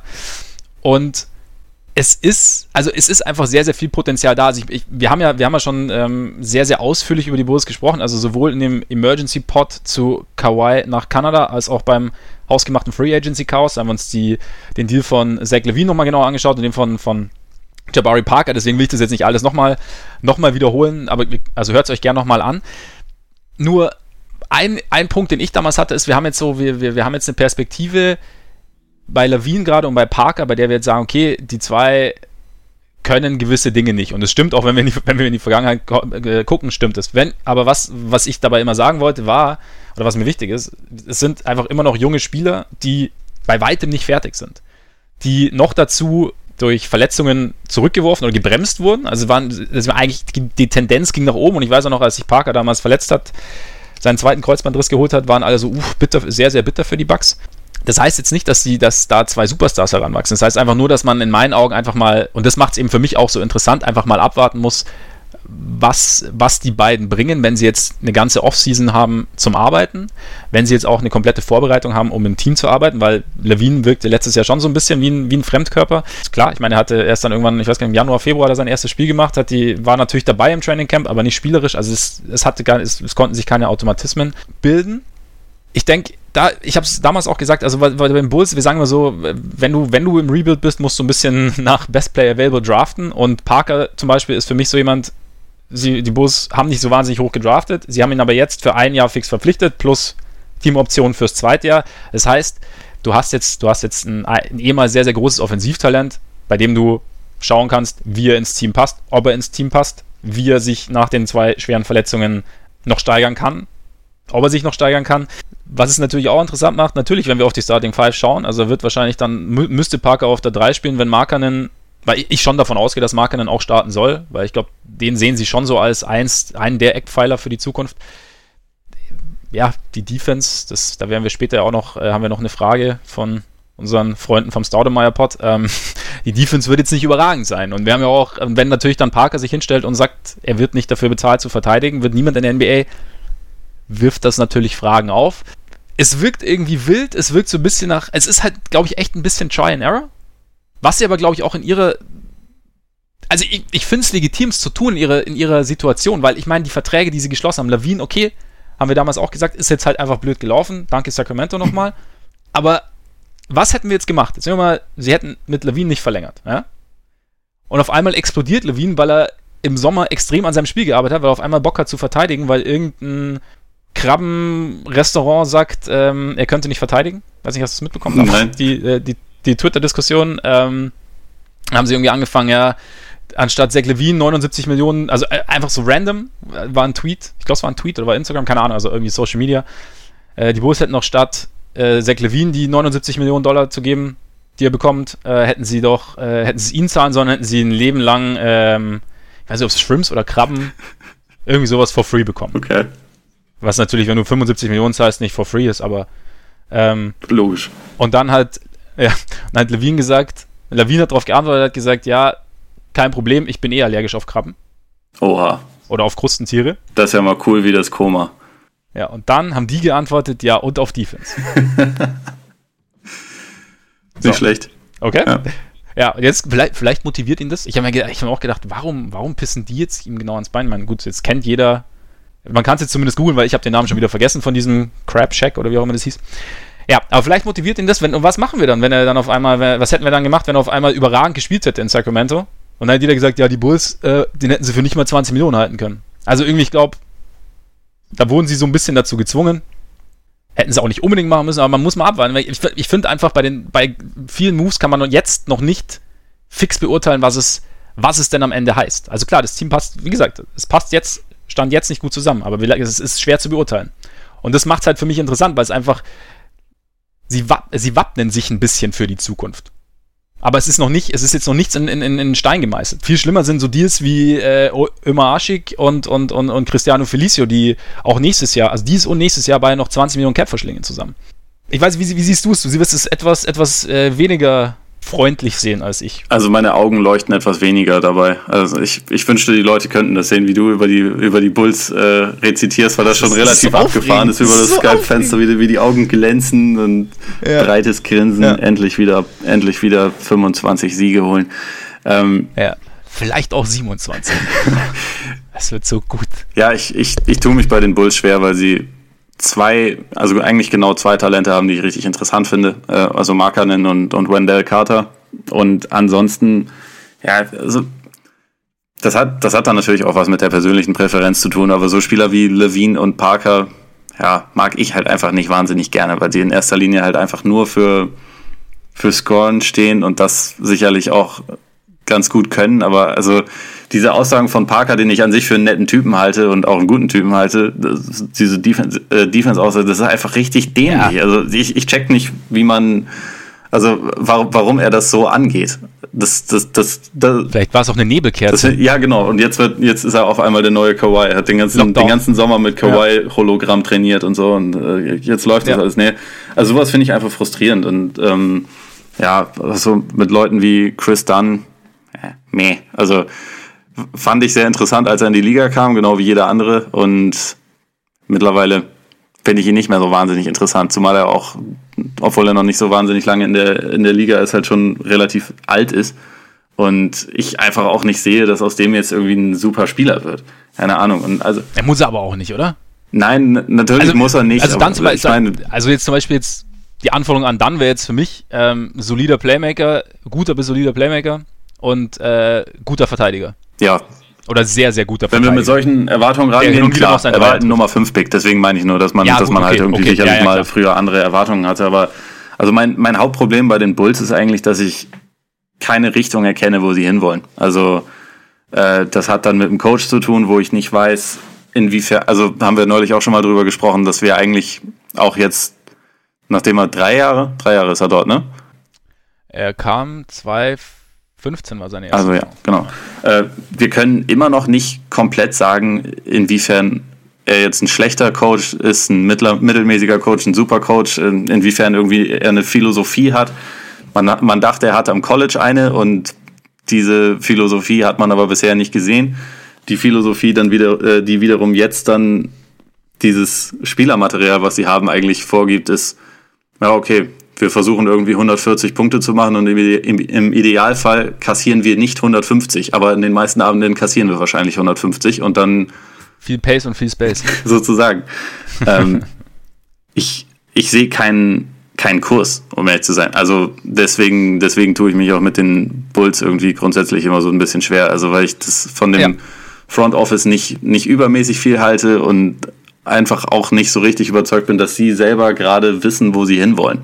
Und das, also wie siehst du denn das als Fan? Hast du irgendwie ansatzweise, also du musst jetzt nicht sagen, dass du mega optimistisch bist oder irgendwas, aber hast du ansatzweise Vertrauen darein, dass das, dass die genau wissen, wo sie hinwollen und auch einen ungefähren Plan haben, wie sie das umsetzen wollen?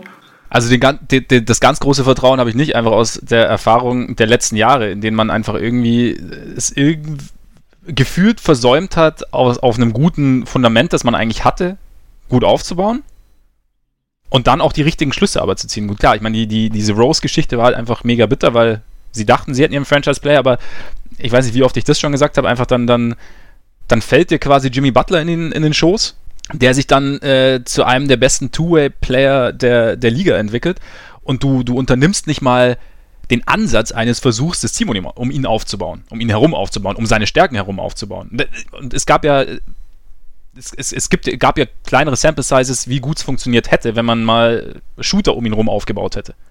Und das haben sie nie versucht. Das heißt, das ist für mich jetzt, also ich habe jetzt nicht das Riesenvertrauen in die beiden. Wie gesagt, es ist für mich momentan wirkt es ein bisschen wie, wie Try and Error einfach. Sie, sie sammeln jetzt einfach mal potenzielles Talent und du hast vollkommen recht, wenn du sagst bei, bei Parker und bei Levine, dass das momentan oder wahrscheinlich auch in Zukunft sehr, sehr offensivlastiges Talent sein wird und dass das da alles nicht so, nicht so perfekt zusammenpasst. Ich finde nur, sie haben sich mit ihren Deals, die sie jetzt geschlossen haben, mit ihren diesen Talenten, also du hast zum Beispiel auch äh, Chris Dunns Vertrag läuft auch aus, also nächstes Jahr haben sie eine Teamoption. Das heißt, wenn das jetzt nicht funktioniert, ziehst du diese Teamoption nicht. Beziehungsweise, oder ziehst meinetwegen auch die Teamoption und lässt ihn nochmal für ein Jahr da. Du, du, kannst es dir anschauen. Du hast äh, Parker, den du jetzt mal ein Jahr anschauen kannst, dir vielleicht, vielleicht noch ein zweites Jahr anschaust. Gut, Levine ist erstmal da für vier Jahre. Habe ich auch schon gesagt, ich, ich sehe den Vertrag jetzt nicht als gut an, aber es gibt in meinen Augen doch schon schlimmere Verträge. Lass ihn jetzt mal ein Jahr, jetzt ein Jahr, dann hat er noch drei Jahre Vertrag. So, dann läuft es nicht perfekt, dann kannst du den, aber er hat aber dann, es kommen irgendwie, er, hat, er zeigt dann irgendwelche Stärken, die du, die irgendein Team brauchen kann, dann kriegst du den Vertrag vielleicht schon irgendwann los. Also es ist jetzt nicht, sagen wir mal, ja, für mich kein Ryan Anderson. Das ist vielleicht aber auch meine Meinung. Ich sehe jetzt, wir hatten ja auch die Frage von, ähm, er liebt Musik, ähm, ob wir den also Make the Bulls Great Again, was jetzt unser Masterplan für die drei Jahre wäre, ist für mich jetzt, wenn es jetzt um, um, wenn du die, die Strategie ansprichst, ist für mich jetzt auch schwer zu sehen, einfach weil man erstmal, glaube ich, dieses Jahr sehen muss, wer wie gut sein kann, auch wie gut sich Markanen entwickelt. Er hat ja im ersten Jahr das schon überrascht, dass er eben nicht nur ein Shooter ist, sondern auch ähm, für sich selbst kreieren kann, dass er aus dem, aus dem Dribbling heraus scoren kann, dass er, dass er auch am Brett scoren kann, dass er auch gar nicht so schlecht verteidigt, wie man gedacht hatte. Ähm, auch, man muss einfach auch sehen, wie die beiden sich nach den Kreuzbandrissen erholen. Also es ist, und, und, und, und inwieweit sie dann vielleicht doch Bock haben, zumindest ein bisschen zu verteidigen. Also es ist so ein bisschen, es ist sehr, sehr viel Abwarten, einfach angesagt. Und deswegen sehe ich auch keine Strategie. Was mich minimal positiv stimmt, ist, dass sie mit Carter einen Bigman gedraftet haben, der zu Markern passen könnte, passen sollte.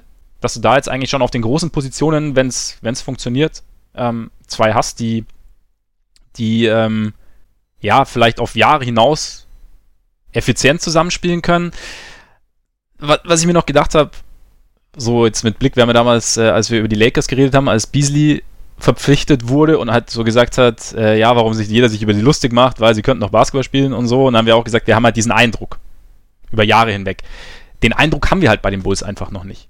Also wir haben, oder beziehungsweise wir haben auch einen Eindruck, aber der ist einfach noch nicht so valide, in Anführungszeichen, wie er jetzt bei einem Lance Stevenson, der seit so und so vielen Jahren in der Liga ist, bei einem Michael Beasley, der seit so und so vielen Jahren in der Liga ist, bei einem Javel McGee haben. Ja, ich bin, meiner Meinung nach muss man einfach, muss man jetzt einfach mal abwarten. Es wird nicht viele Siege geben, glaube ich. Also es wird auch in meinen Augen nicht Richtung Playoffs gehen. Aber es ist halt, es bleibt halt dann irgendwie trotzdem halbwegs spannend. Also, weiß nicht, zu viel, zu viel Fangerede oder zu viel, zu viel Hoffnung? Nee, also ich meine, ich, ich, ich kann es insofern nachvollziehen, weil, also wenn man jetzt. Es bleibt ja sonst eben, nichts. Also irgendwie, irgendwie ja schon. ähm, aber ja, ich, ich weiß nicht, also gerade wenn es jetzt irgendwie um einen Dreijahresplan geht, ich, ich würde halt.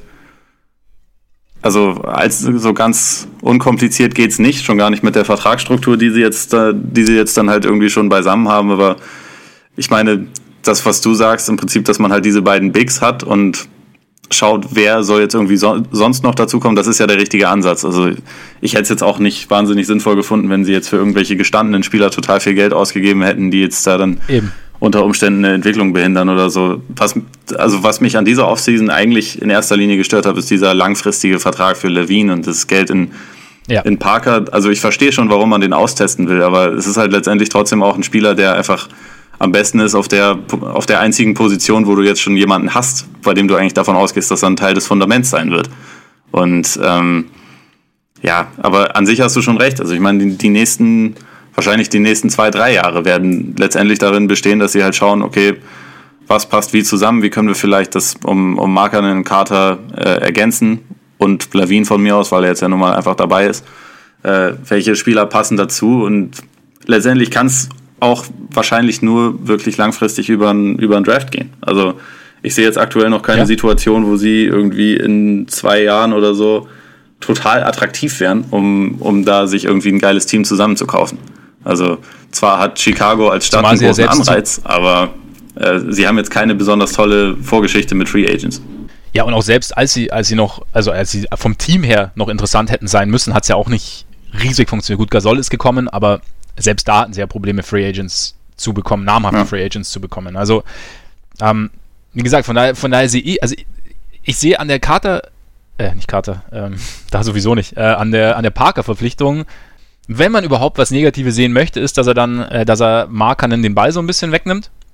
Vielleicht eventuell seine, seine Entwicklung etwas bremsen könnte, aber eigentlich finde ich es, wenn du die Möglichkeit hast, einen Nummer 2 Pick auszuprobieren für ein Jahr, wenn du den Cap Space hast, wenn du keinen keinen Druck hast zu gewinnen, gut, äh, Jerry Reinsdorf, der Besitzer, würde gern wieder in die Playoffs einziehen, weil er jetzt den, ich meine, ein Jahr Rebuild muss auch reichen.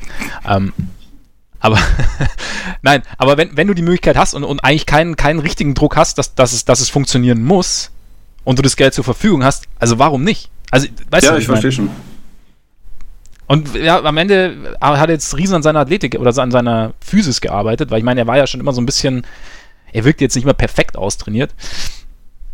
Und es funktioniert doch besser. Also ich sehe ihn auch eher auf der 4, klar. Ähm, ja, wer weiß, ob man dann, aber habe ich auch schon gesagt, man, man muss es ja dann, wenn's, wenn Heuberg will ja gern so ein bisschen fließender spielen, wenn man dann in der Offense, wenn dann, wenn dann Parker eher den, den, den, den Part näher am Korb übernimmt und, und Markanen eher den dann weiter draußen, kann das zumindest offensiv funktionieren. Klar, defensiv ist es halt absolut desolat auf dem Flügel, da brauchen wir überhaupt nicht drüber reden.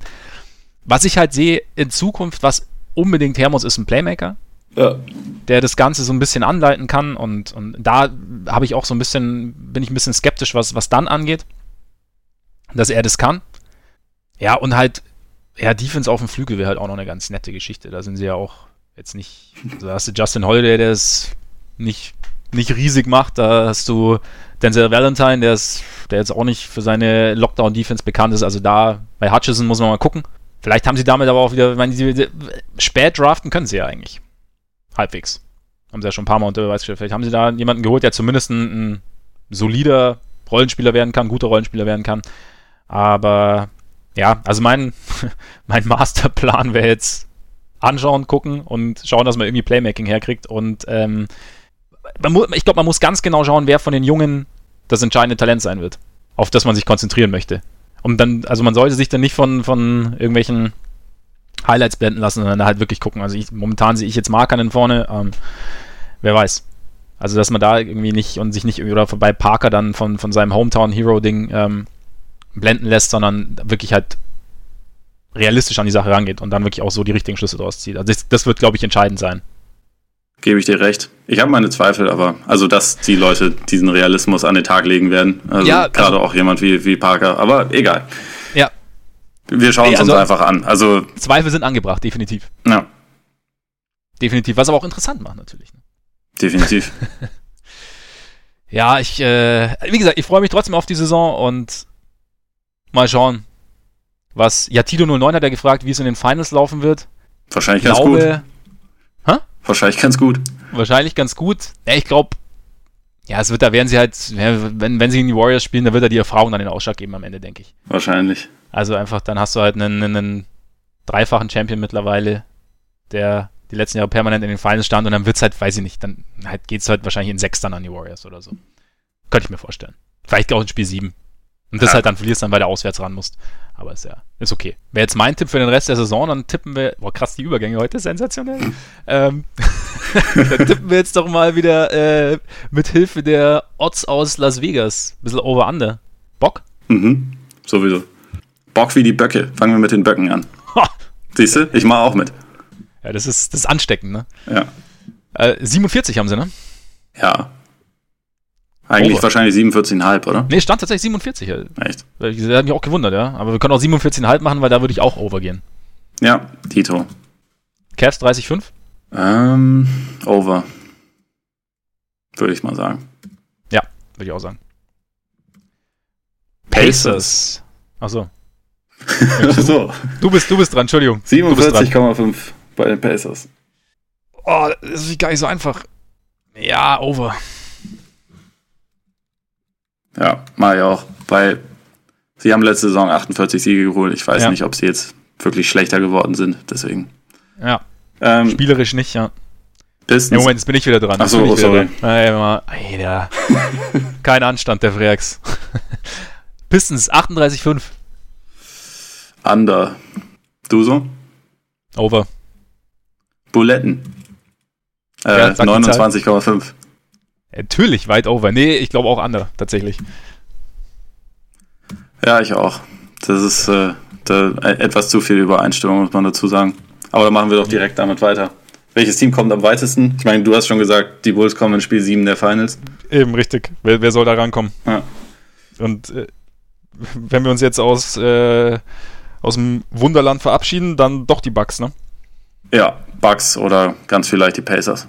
Aber wahrscheinlich die Bucks. Größte Chancen auf den First Pick? Buletten. Exakt. Das ist fast ein bisschen langweilig, ne? Ja. Dass wir so Woche für Woche abliefern beim Tippen. Verheerend ist es.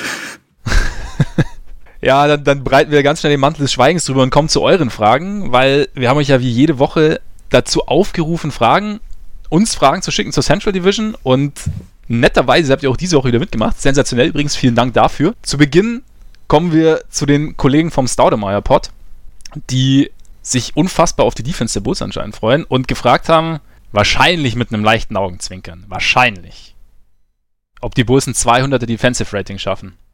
Ich habe lange drüber nachgedacht. Ich bin optimistisch. Die Frage, die ich mir dabei stelle, ist halt, wie die anderen Teams mit dem 205er Offensive Rating umgehen werden. das wird entscheidend sein. Auch in Spiel 7 der Finals. Auch, ja, stimmt. Ich, ich, ich weiß nicht, was ich dazu noch sagen soll. Äh, Shoutout an die Jungs vom Staudemeyer Podcast. Auf jeden Fall. Viel, vielen Dank, vielen Dank dafür. Also mal, äh, mal ernsthaft, ja, es wird die, defensiv wird es unfassbar desolat werden. es, es, wird, es, wird tatsächlich äh, betroffen machen. Man kann davon ausgehen. Ich glaube, Mario Gomez wäre stolz auf Levine und Parker auf dem Flügel, wenn wir an seinen früheren Torjubel erinnern. Der Torero. Ey, scheiße, jetzt, okay, jetzt habe ich wegen dir wieder dieses bekackte, diesen bekackten Ohrwurm. Danke dafür. den, den aus, dem, aus dem Teambus, oder was? Ja, den Gomez-Button. ähm, Kommen wir zur nächsten Frage. Maxi Kubicek fragt, welche oder welcher Spieler fehlt den Pistons Pacers, um ein Anwärter für die Eastern Conference Finals zu sein? Also wenn ich jetzt, wenn ich mir die, die Pistons anschaue, müsste da sehr, sehr viel passieren, ehrlich gesagt. Also, ja, Blake Griffin, Andre Drummond ist, ist solide oder ist gut. Aber dann, also, die übrige Rotation ist halt, sind halt alles solide bis gute Spieler. Reggie Jackson kann explodieren, hat es aber irgendwie auch so, bleibt es dann auch ganz gern mal schuldig irgendwie und, und, und hat auch, ist bis jetzt auch irgendwie den Beweis schuldig geblieben, dass er als, dass, dass, dass er in einem gut funktionierenden Team oder dass er zu einem gut funktionierenden Team beiträgt. Also ich glaube, die Pistons sind in meinen Augen sehr, sehr weit weg. Also da, da müsst, müsste schon sehr, sehr viel dazu kommen. Wie siehst du es? Ja, definitiv. Also sie haben vor allem irgendwie so die, die drei quasi wichtigsten Spieler, die sie haben, Jackson, Griffin, Drummond, stehen sich relativ viel auf den Füßen. Ähm, das passt spielerisch jetzt nicht besonders gut. Ich bin von Jackson sowieso kein, kein Fan. Also ich fand, ich fand ihn in OKC als Bankspieler war super, aber mhm. ähm, als, als Lead Guard sehe ich ihn halt absolut nicht. Also dafür ist er zu, zu unkonstant und irgendwie auch zu, zu, ja, zu egoistisch in seiner Spielweise. Also es ist kein, kein besonders guter Playmaker. Da sehe ich halt dringenden Bedarf bei, bei Detroit, allein schon, weil das äh, ja, Drummond und Griffin nicht unbedingt ein, ein natürlicher Fit ist. Also ich denke schon, mhm. da beide gute Passer sind, dass es diese Saison, also kommende Saison wesentlich besser funktionieren wird als in der ersten Saison, äh, in der ersten halben Saison zusammen. Äh, da sehe ich schon ein gewisses Potenzial, aber man müsste das Team drumherum halt sehr umkrempeln, damit daraus ein, ein wirklich gutes werden kann. Also äh, allein schon, wenn du die beiden hast und mit denen spielen willst, dann brauchst du eigentlich drei mindestens fähige Shooter um sie herum. Und da haben sie, äh, da haben die Pistons halt auf vielen Positionen wirklich Bedarf. Also äh, Jackson ist da nicht besonders gut. Auf dem Flügel haben sie relativ, also sie haben halt in erster Linie so Spezialisten, die halt entweder mhm. irgendwie verteidigen können oder werfen können oder oder was auch immer, aber es, es ist irgendwie sehr wenig, wo man irgendwie sagen kann, okay, das ist jetzt der fähige Starter auf der 3, der, der nimmt den besten Wing vom Gegner und der ist auch vorne nicht ganz nutzlos. Also solche, solche Leute fehlen da einfach extrem und also man muss leider auch dazu sagen, Detroit hat so eine alberne Cap-Situation halt gerade, weil, weil Griffin und Drummond beide extrem viel Kohle verdienen, dass das in den nächsten Jahren meiner Meinung nach auch ziemlich unmöglich wird, daraus einen Contender zu machen. Also mhm. ein Playoff-Team schon. Ich, ich halte es jetzt auch nicht für ausgeschlossen, dass die nächste Saison äh, in die Playoffs kommen könnten, einfach weil, nee. weil der Osten hinten raus einfach nicht gut ist. Ähm, aber also ein ernstzunehmendes Team, da müsste schon sehr, sehr viel passieren und ich sehe aktuell keinen Weg dahin, wie das, wie das passieren würde, um ehrlich zu sein. Ne, geht mir ähnlich. Also zum Beispiel wie Middleton könnte ich mir da gut vorstellen, aber der ist natürlich dann aufgrund der Cap-Situation sehr, sehr utopisch. Ja, spielerisch wird er super reinpassen. Das stimmt. Ja, genau. Pacers. Finde ich auch schwierig. Also da würde ich jetzt auch eigentlich auf der 1, 3 und vielleicht sogar auf der 4 noch Poten äh, also Bedarf sehen. Also mehr Shooting auf jeden Fall. Mhm. Mehr, mehr Defense auch neben Young und ähm, auf der 1 finde ich so ein Kettenhund la Beverly, also jetzt nicht zwingend Patrick Beverly, aber so, ein, so ein Spielertyp Beverly fände ich, fänd ich nicht uninteressant. Also einer, der, der, der intensiv verteidigt, seinen Dreier trifft und, und, und so ein bisschen Playmaking übernehmen kann neben Oladipo, aber Oladipo schon den Ball überlässt, weil das ist ja sowieso ihr Spiel. Also so ein bisschen, ich finde, es fehlt auch einfach ein bisschen Tiefe. Also wenn man sich mal, mhm. wenn man sich das, das, das Roster mal so anschaut, also gerade so auf, auf den, auf der 4, glaube ich, war es, mit, da halt TJ Leaf hinter Young, der ja im ersten Jahr sehr, sehr viel schuldig geblieben ist, der auch immer noch oder jetzt unter Beweis stellen sollte, dass er sein, sein Dreier regelmäßig trifft.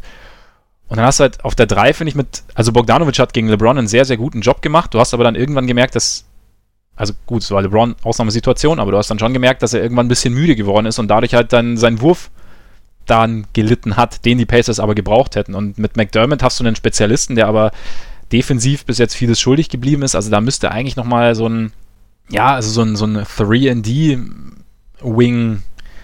würde da definitiv nicht schaden. Ja, sehe ich auch so. Also da wäre weitere Tiefe. Also ich meine, gut, also so 3D-Wings kann sowieso jedes Team aktuell ziemlich gut ja, gebrauchen, ja, aber also bei den klar. Pacers ist es definitiv auch eine Bedarfsposition. Playmaking fand ich letztes Jahr halt ähm, eine Schwäche, also weil es halt einfach außer Oladipo nicht so wahnsinnig viele mhm. dynamische Optionen da gab. Da eventuell bringt Evans das, also das erhoffen sie sich sicherlich von ihm und ich traue ihm an sich auch zu, dass er da zumindest eine Upgrade darstellt.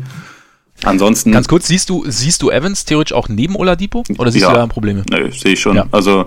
Muss ja auch irgendwie, ne? Also, weil ja, sonst hätte sich das Investment jetzt auch nicht wahnsinnig doll gelohnt. Aber also ja. am Ende von Spielen erwarte ich eigentlich schon, dass die auch mal dann auf der 2 und 3 spielen. Also mhm. äh, Oladipo ist, ist, ist zwar kein Riese, aber ist ja defensiv absolut in der Lage, auch, äh, auch die, meisten, die meisten Forwards eigentlich ganz gut zu verteidigen. Und von daher, da, da sehe ich eigentlich kein Problem. Aber ja, auf der Point Guard Position, da wäre das wäre für mich eher was, wo man sich mittelfristig noch nach einem nach einem Starter umschauen sollte. Also weil mhm. Collison hat eine sehr gute Saison gespielt jetzt, war, hatte glaube ich die beste Dreierquote der gesamten Liga. Da können wir übrigens auch mal schauen, ob er das nochmal schafft.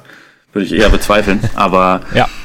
er ist halt eigentlich ein idealer Backup, wenn man ehrlich ist. Also es ist nicht unbedingt so ein Starting Caliber Point Guard in der mhm. NBA, also weil einfach diese Position so absurd gut besetzt ist. Also es gibt halt eigentlich wahrscheinlich 15 Point Guards, wo man sagen würde, okay, die hätten an sich All-Star-Kaliber oder, oder zumindest Potenzial dafür. Und da, da gehört Collison halt nicht rein. Das ist, das ist was, wo man meiner Meinung nach noch updaten könnte. Und ja, im Frontcourt ist es halt, wie gesagt, das hängt so ein bisschen mit der Entwicklung von, von Miles Turner ab. An sich sehe ich ihn da schon potenziell als die Lösung vieler Probleme, die, die aktuell mhm. vielleicht bestehen, aber da muss er halt auch erstmal noch hinkommen.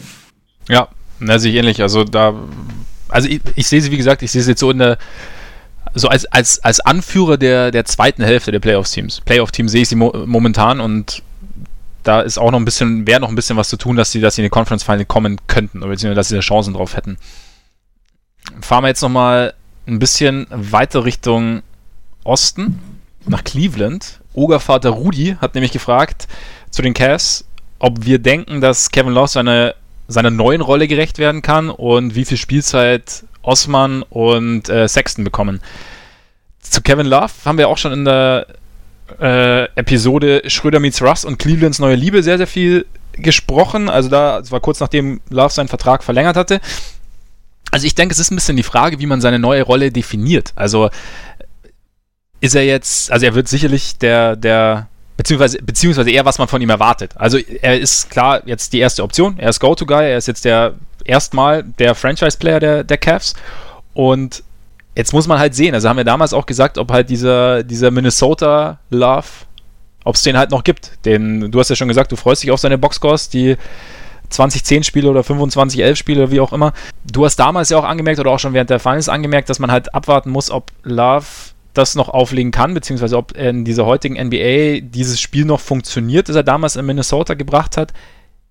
Ich kann mir schon vorstellen, dass er als, als erste Option funktioniert. Er würde, ich glaube nicht, dass er Superstar, vielleicht Superstar oder Starzahlen auflegt, aber ich kann mir jetzt ich glaube jetzt nicht, dass, er, dass, dass wir am Ende der Saison darüber sprechen werden, ob, ob Kevin Love zu den 15 besten Spielern der Liga zählt. Das glaube ich nicht. Ich glaube mhm. aber, dass er einen, einen sehr, sehr soliden oder einen sehr, sehr guten Job machen kann als erste Option und auch als, als, als Leader sozusagen und da durchaus einen, einen positiven Impact haben kann und die Cavs auch Richtung Playoffs führen kann, wenn das das Endziel sein sollte, diese Saison. Also das könnte ich mir schon vorstellen. Also wie gesagt, da kommt es halt darauf an, was, was man von ihm erwartet. Und wenn man das von ihm erwartet, glaube ich, kann er die Rolle erfüllen. Ja, so, so würde ich das auch sehen. Also, was ich auch da in den Playoffs, also worum es mir da ging, eigentlich war, war halt auch in erster Linie diese Erwartungshaltung. Also ich bin schon der Meinung, dass sein, sein Spiel, seine Fähigkeiten, selbst wenn sie vielleicht nicht mehr ganz so da sind, wie sie früher da waren, ähm, im Prinzip hat er sie ja nicht verloren. Er ist immer noch ein sehr, sehr guter Schütze. So inwieweit sein Low-Post-Game in den letzten Jahren vielleicht ein bisschen darunter gelitten hat, dass es kaum benutzt wurde, kann man mal sehen. Aber der hat offensiv Waffen ähm, wird viele Rebounds holen, deswegen mache ich mir um die Zahlen keine Sorge. Und also ein All-Star war, war jetzt auch die letzten Jahre und daran wird sich auch meiner Meinung nach nicht, nicht viel ändern. Aber es geht halt um diese Erwartungshaltung, weil wenn wir uns daran erinnern, in seinen letzten Saisons in Minnesota tauchte er relativ regelmäßig irgendwie in der Konversation um Top 10 und zeitweise sogar mal ganz kurz äh, Top 5 Spieler in der NBA auf. Und äh, ja, ich glaube, also das hast du ja auch schon gesagt, davon können wir uns halt absolut verabschieden. Davon haben wir uns auch schon lange verabschiedet und ich glaube, das kommt auch nicht mehr wieder. Aber ich erwarte von Love eigentlich schon, ja, wie gesagt, eine nächste All-Star-Saison und statistisch auf jeden Fall einen Sprung. So, und mhm. letztendlich ist das ja die Rolle. Also er ist, äh, er wird jetzt auch so ein, quasi so ein bisschen Identifikationsfigur sein für die, für die jüngeren Spieler. Das traue ich ihm auch zu, weil er einfach irgendwie auch ein, ein guter Typ ist, glaube ich ja, das Wort Franchise-Player würde ich ehrlich gesagt bei ihm nicht benutzen, auch wenn die Cavs ihn gerade so bezahlt haben. Aber also, ja. also Franchise-Player im Sinne von, von denen, die jetzt da sind halt. Ja, ja von denen, die jetzt da ja. sind, dann definitiv per Default. Das ist wie Kemba Walker in ja, Charlotte. Genau. Sozusagen. ja, das stimmt, das stimmt. Osman und Sexton. Siehst du, siehst du in Sexton oder denkst du, Sexton soll der kommende oder der Franchise Point Guard für die Zukunft werden, für die Cavs? Dass das der Plan ist? Muss es. Also, also sonst hätten sie ihn nicht an, äh, so hoch draften dürfen. Also ich glaube schon, dass die Erwartung ist, dass er ziemlich schnell, vielleicht sogar direkt vom Anfang an äh, Starting Point Guard wird und dann hoffentlich ganz gut spielt. Also ich glaube nicht, dass in Cleveland, selbst wenn sie jetzt sagen, okay, nächste Saison zählen erstmal nur Siege, was ich auch schon nicht so richtig glaube, aber ich glaube nicht, dass da irgendjemand denkt, wir ähm, priorisieren jetzt George Hill äh, als Starting Point mhm. Guard über, über Sexton langfristig. Also vielleicht kurzfristig, vielleicht auch um, um Hill so ein bisschen in, ins Schaufenster zu stellen, um irgendwie zu zeigen, hey, der kann ja immer noch ein bisschen spielen. Wer will ihn haben? nach dem Motto. Aber Sexton muss da langfristig die, äh, die Antwort auf der Eins sein. Oder also beziehungsweise sie müssen das austesten, ob er das sein kann. Und ich denke, das machen sie auch schon nicht. Weil wie gesagt, hoher Pick. Es waren auch, also zu dem Zeitpunkt auch noch ein paar andere Spieler auf dem Board und ähm, für die Zukunft der Cavs ist es extrem wichtig, dass aus, aus Sexton was wird. Ich meine, letztendlich ist das der Gegenwert, den sie für Kyrie Irving bekommen haben, ne? Stimmt. Von den Leuten, Stimmt. die jetzt noch da sind. Das darf man ja auch nicht vergessen, von daher. Sollte, sollte was no, rauskommen. No pressure und so. Also. No, ganz easy. Komm, komm erst mal an, find dich zurecht und dann sehen wir dann so in zwei, drei Jahren, wie die Geschichte wann wirst, läuft. wann wirst du nee, den entscheidenden Wurf von Spiel 7 der NBA Finals? genau, genau. Was hast du bisher geschafft? Du, du hast drei Jahre Zeit ja. und los. Ähm, ja, also ja gut, entsprechend, ich denke auch, dass da, dass da relativ viel Spielzeit rau, äh, abfallen wird. Also einfach auch, weil ich glaube, ja, Hill die Konkurrenz ist halt nicht riesig einfach. Und ich sehe es jetzt bei, bei Osman sehe ich es eigentlich ähnlich. Also nicht, dass er jetzt die riesen Zukunft der Cavs ist, aber die Konkurrenz sehe ich, also Korver wird nicht jünger. Korver ist immer noch gut. Man weiß auch nicht, wie lange der jetzt noch bleibt oder wie jetzt, ob da, ob da nochmal was passiert in die Richtung. Aber er hat ja immer mal schon wieder sporadisch seine, seine Einsätze bekommen letztes Jahr. Ich weiß auch gar nicht, warum dann auf einmal wieder nicht mehr. Aber ich meine, im Endeffekt jetzt auf der 3, wenn wir gucken, hat er halt, es gibt Korver, Osman und Fry. Und ich glaube, Fry wurde primär aufgrund seiner, okay, lehne ich mich jetzt vielleicht auch weit aus dem Fenster, aber wurde sicherlich unter anderem wegen seiner zwischenmenschlichen Fähigkeiten geholt. Fry führen also, wir als Dreier. Äh, tat ähm, ESPN, als ich mir die, das Depth Chart angeschaut habe und ich habe ehrlich gesagt nicht weiter drüber nachgedacht und es deswegen einfach mal so notiert. Diese Trinker. Sonst hast du Diese halt. Diese Trinker bei ESPN, Hä? fürchterlich. Ja, sonst hat, ich meine, du kannst, du hast sonst, äh, ja, JR hast du Clarkson, Nuaba. David Nuaba übrigens, Spitzentyp. Ja. Ja, Lance, äh, Lance, Nance und, und Decker sind ja auch eher auf den Großen, also ich weiß nicht, ob es dann auch so per, vielleicht hast du auch nur Korver und Osman auf der 3, ich weiß es nicht, oder du hast, je nachdem. Also ich denke, also wie gesagt, mangels, mangels riesiger Tiefe auf dem Flügel glaube ich schon, dass Osman seine, seine Minuten sehen könnte und er muss sie auch irgendwann mal sehen, wenn er jetzt wirklich, ich meine, er hat ja gute Ansätze gezeigt, von daher wäre es verständlich, wenn er, wenn er mehrere Chancen oder mehr Chancen bekommen würde, das, das weiterhin unter Beweis zu stellen. Ja, würde, würde, ich, würde ich so unterschreiben. Also äh, unabhängig davon, was jetzt irgendwie noch mit, mit Rüdiger Nachbarschaft äh, mhm. passiert und, und, Stimmt, und wie, sie, wie sie mit, mit Decker planen. Ich denke schon, dass Osman, nachdem er halt diese wirklich ganz ordentlichen Ansätze gezeigt hat, dass sie ihn, dass sie ihn halt zumindest zumindest austesten werden, halt mit, mit etwas mehr Minuten. Und ich meine, den, die Ansätze, dass er zumindest ein solider Rollenspieler sein kann, hat er ja gezeigt. Ich glaube, in ja. den Playoffs, dass er da so aus der Rotation geflogen ist, lag in erster Linie am Vertrauen. Auch wenn, ja, ich meine, da, da haben wir uns, glaube ich, während der Playoffs schon massiv drüber aufgeregt. Ich jedenfalls, dass äh, welche Leute da dann einfach immer dauerhaft gespielt haben, obwohl sie absolut gar nichts auf die Kette gekriegt haben, während er halt komplett draußen saß. Das habe ich nicht so ganz verstanden, aber ich denke auch, dass ja. das, ja, dass es sich eigentlich ändern sollte jetzt. Nee, denke ich auch. Also da, da könnte es, ich meine, muss ja irgendwie, also es, es, alles andere, ja, wäre jetzt, wäre zumindest überraschend. Ja. Haben wir den Frageteil damit abgeschlossen und schauen damit wieder ein bisschen in die Vergangenheit. Diese Woche vor zehn Jahren, am 3. September 2008, haben die Oklahoma City Thunder nämlich sowohl ihren Namen als auch ihr Logo enthüllt und damit den Umzug aus Seattle perfekt gemacht. Also ich möchte jetzt niemandem auf den Schlips treten, aber trotzdem, also eigentlich auch irgendwie ein bisschen trauriger Moment. Ich mochte die Songs. Das war nur ein trauriger Moment. Nicht, nichts gegen OKC, so sie hätten sich ja auch irgendwie ein anderes nee. Team holen können, aber nicht Seattle. Und vor allem nicht, nicht auf ja, die Art und. Weise, wie es damals gelaufen ist, war halt einfach nur unfassbar dreckig. Das muss man schon dazu sagen. Also es war halt einfach, ja, ja auch alles nicht so ganz sauber, wie das abgelaufen ist damals. Nee, es war, es war nicht ganz sauber. Also da gibt es ja diese schöne Doku Sonic Skate, die tatsächlich zu empfehlen. Das ist echt mal interessant. Da wird die ganze Geschichte so aufgearbeitet von ich glaube von dem Moment, als Howard Schultz, Starbucks-Gründer damals, die, die Sonics gekauft hat, bis zu den Problemen, die sie in der Key Arena hatten, weil die einfach die kleinste NBA-Halle war und damit zu wenig Geld abgeworfen hat und das Team irgendwie Verlust gemacht, hat Verlust gemacht, ich weiß gar nicht mehr, aber halt die Einnahmen nicht so waren, wie sie hätten sein sollen und dann gab es eben diesen Streit um einen neuen Arena-Deal. Die, die Arena wurde nicht ausgebaut und dann kam eine Investorengruppe aus Oklahoma City die versprochen hat, alles dafür zu tun, eine Halle, äh, eine neue Halle zu äh, irgendwie auf den Weg zu kriegen und das aber natürlich nicht versucht hat, also nicht realistisch. Sie sind da, glaube ich, irgendwie mit so einem Vorschlag gekommen, bei der die Stadt letztendlich fast alles hätte zahlen müssen. Oder 500 Millionen hätte die Stadt zahlen ja. sollen. Oder die, die, der, die Lokal, also County quasi, weiß ich nicht mehr genau, aber so, ja, 500 Millionen hat, hatten die natürlich brutal Bock drauf. Ich finde das immer so geil, wenn so solche Milliardärsgruppen irgendwie ankommen und sagen, nö, der Steuerzahler baut mir die Halle. So, ja, das, das, ja. und, und vor allem, es funktioniert ja in den USA auch meistens. Das ist ja das Beste daran.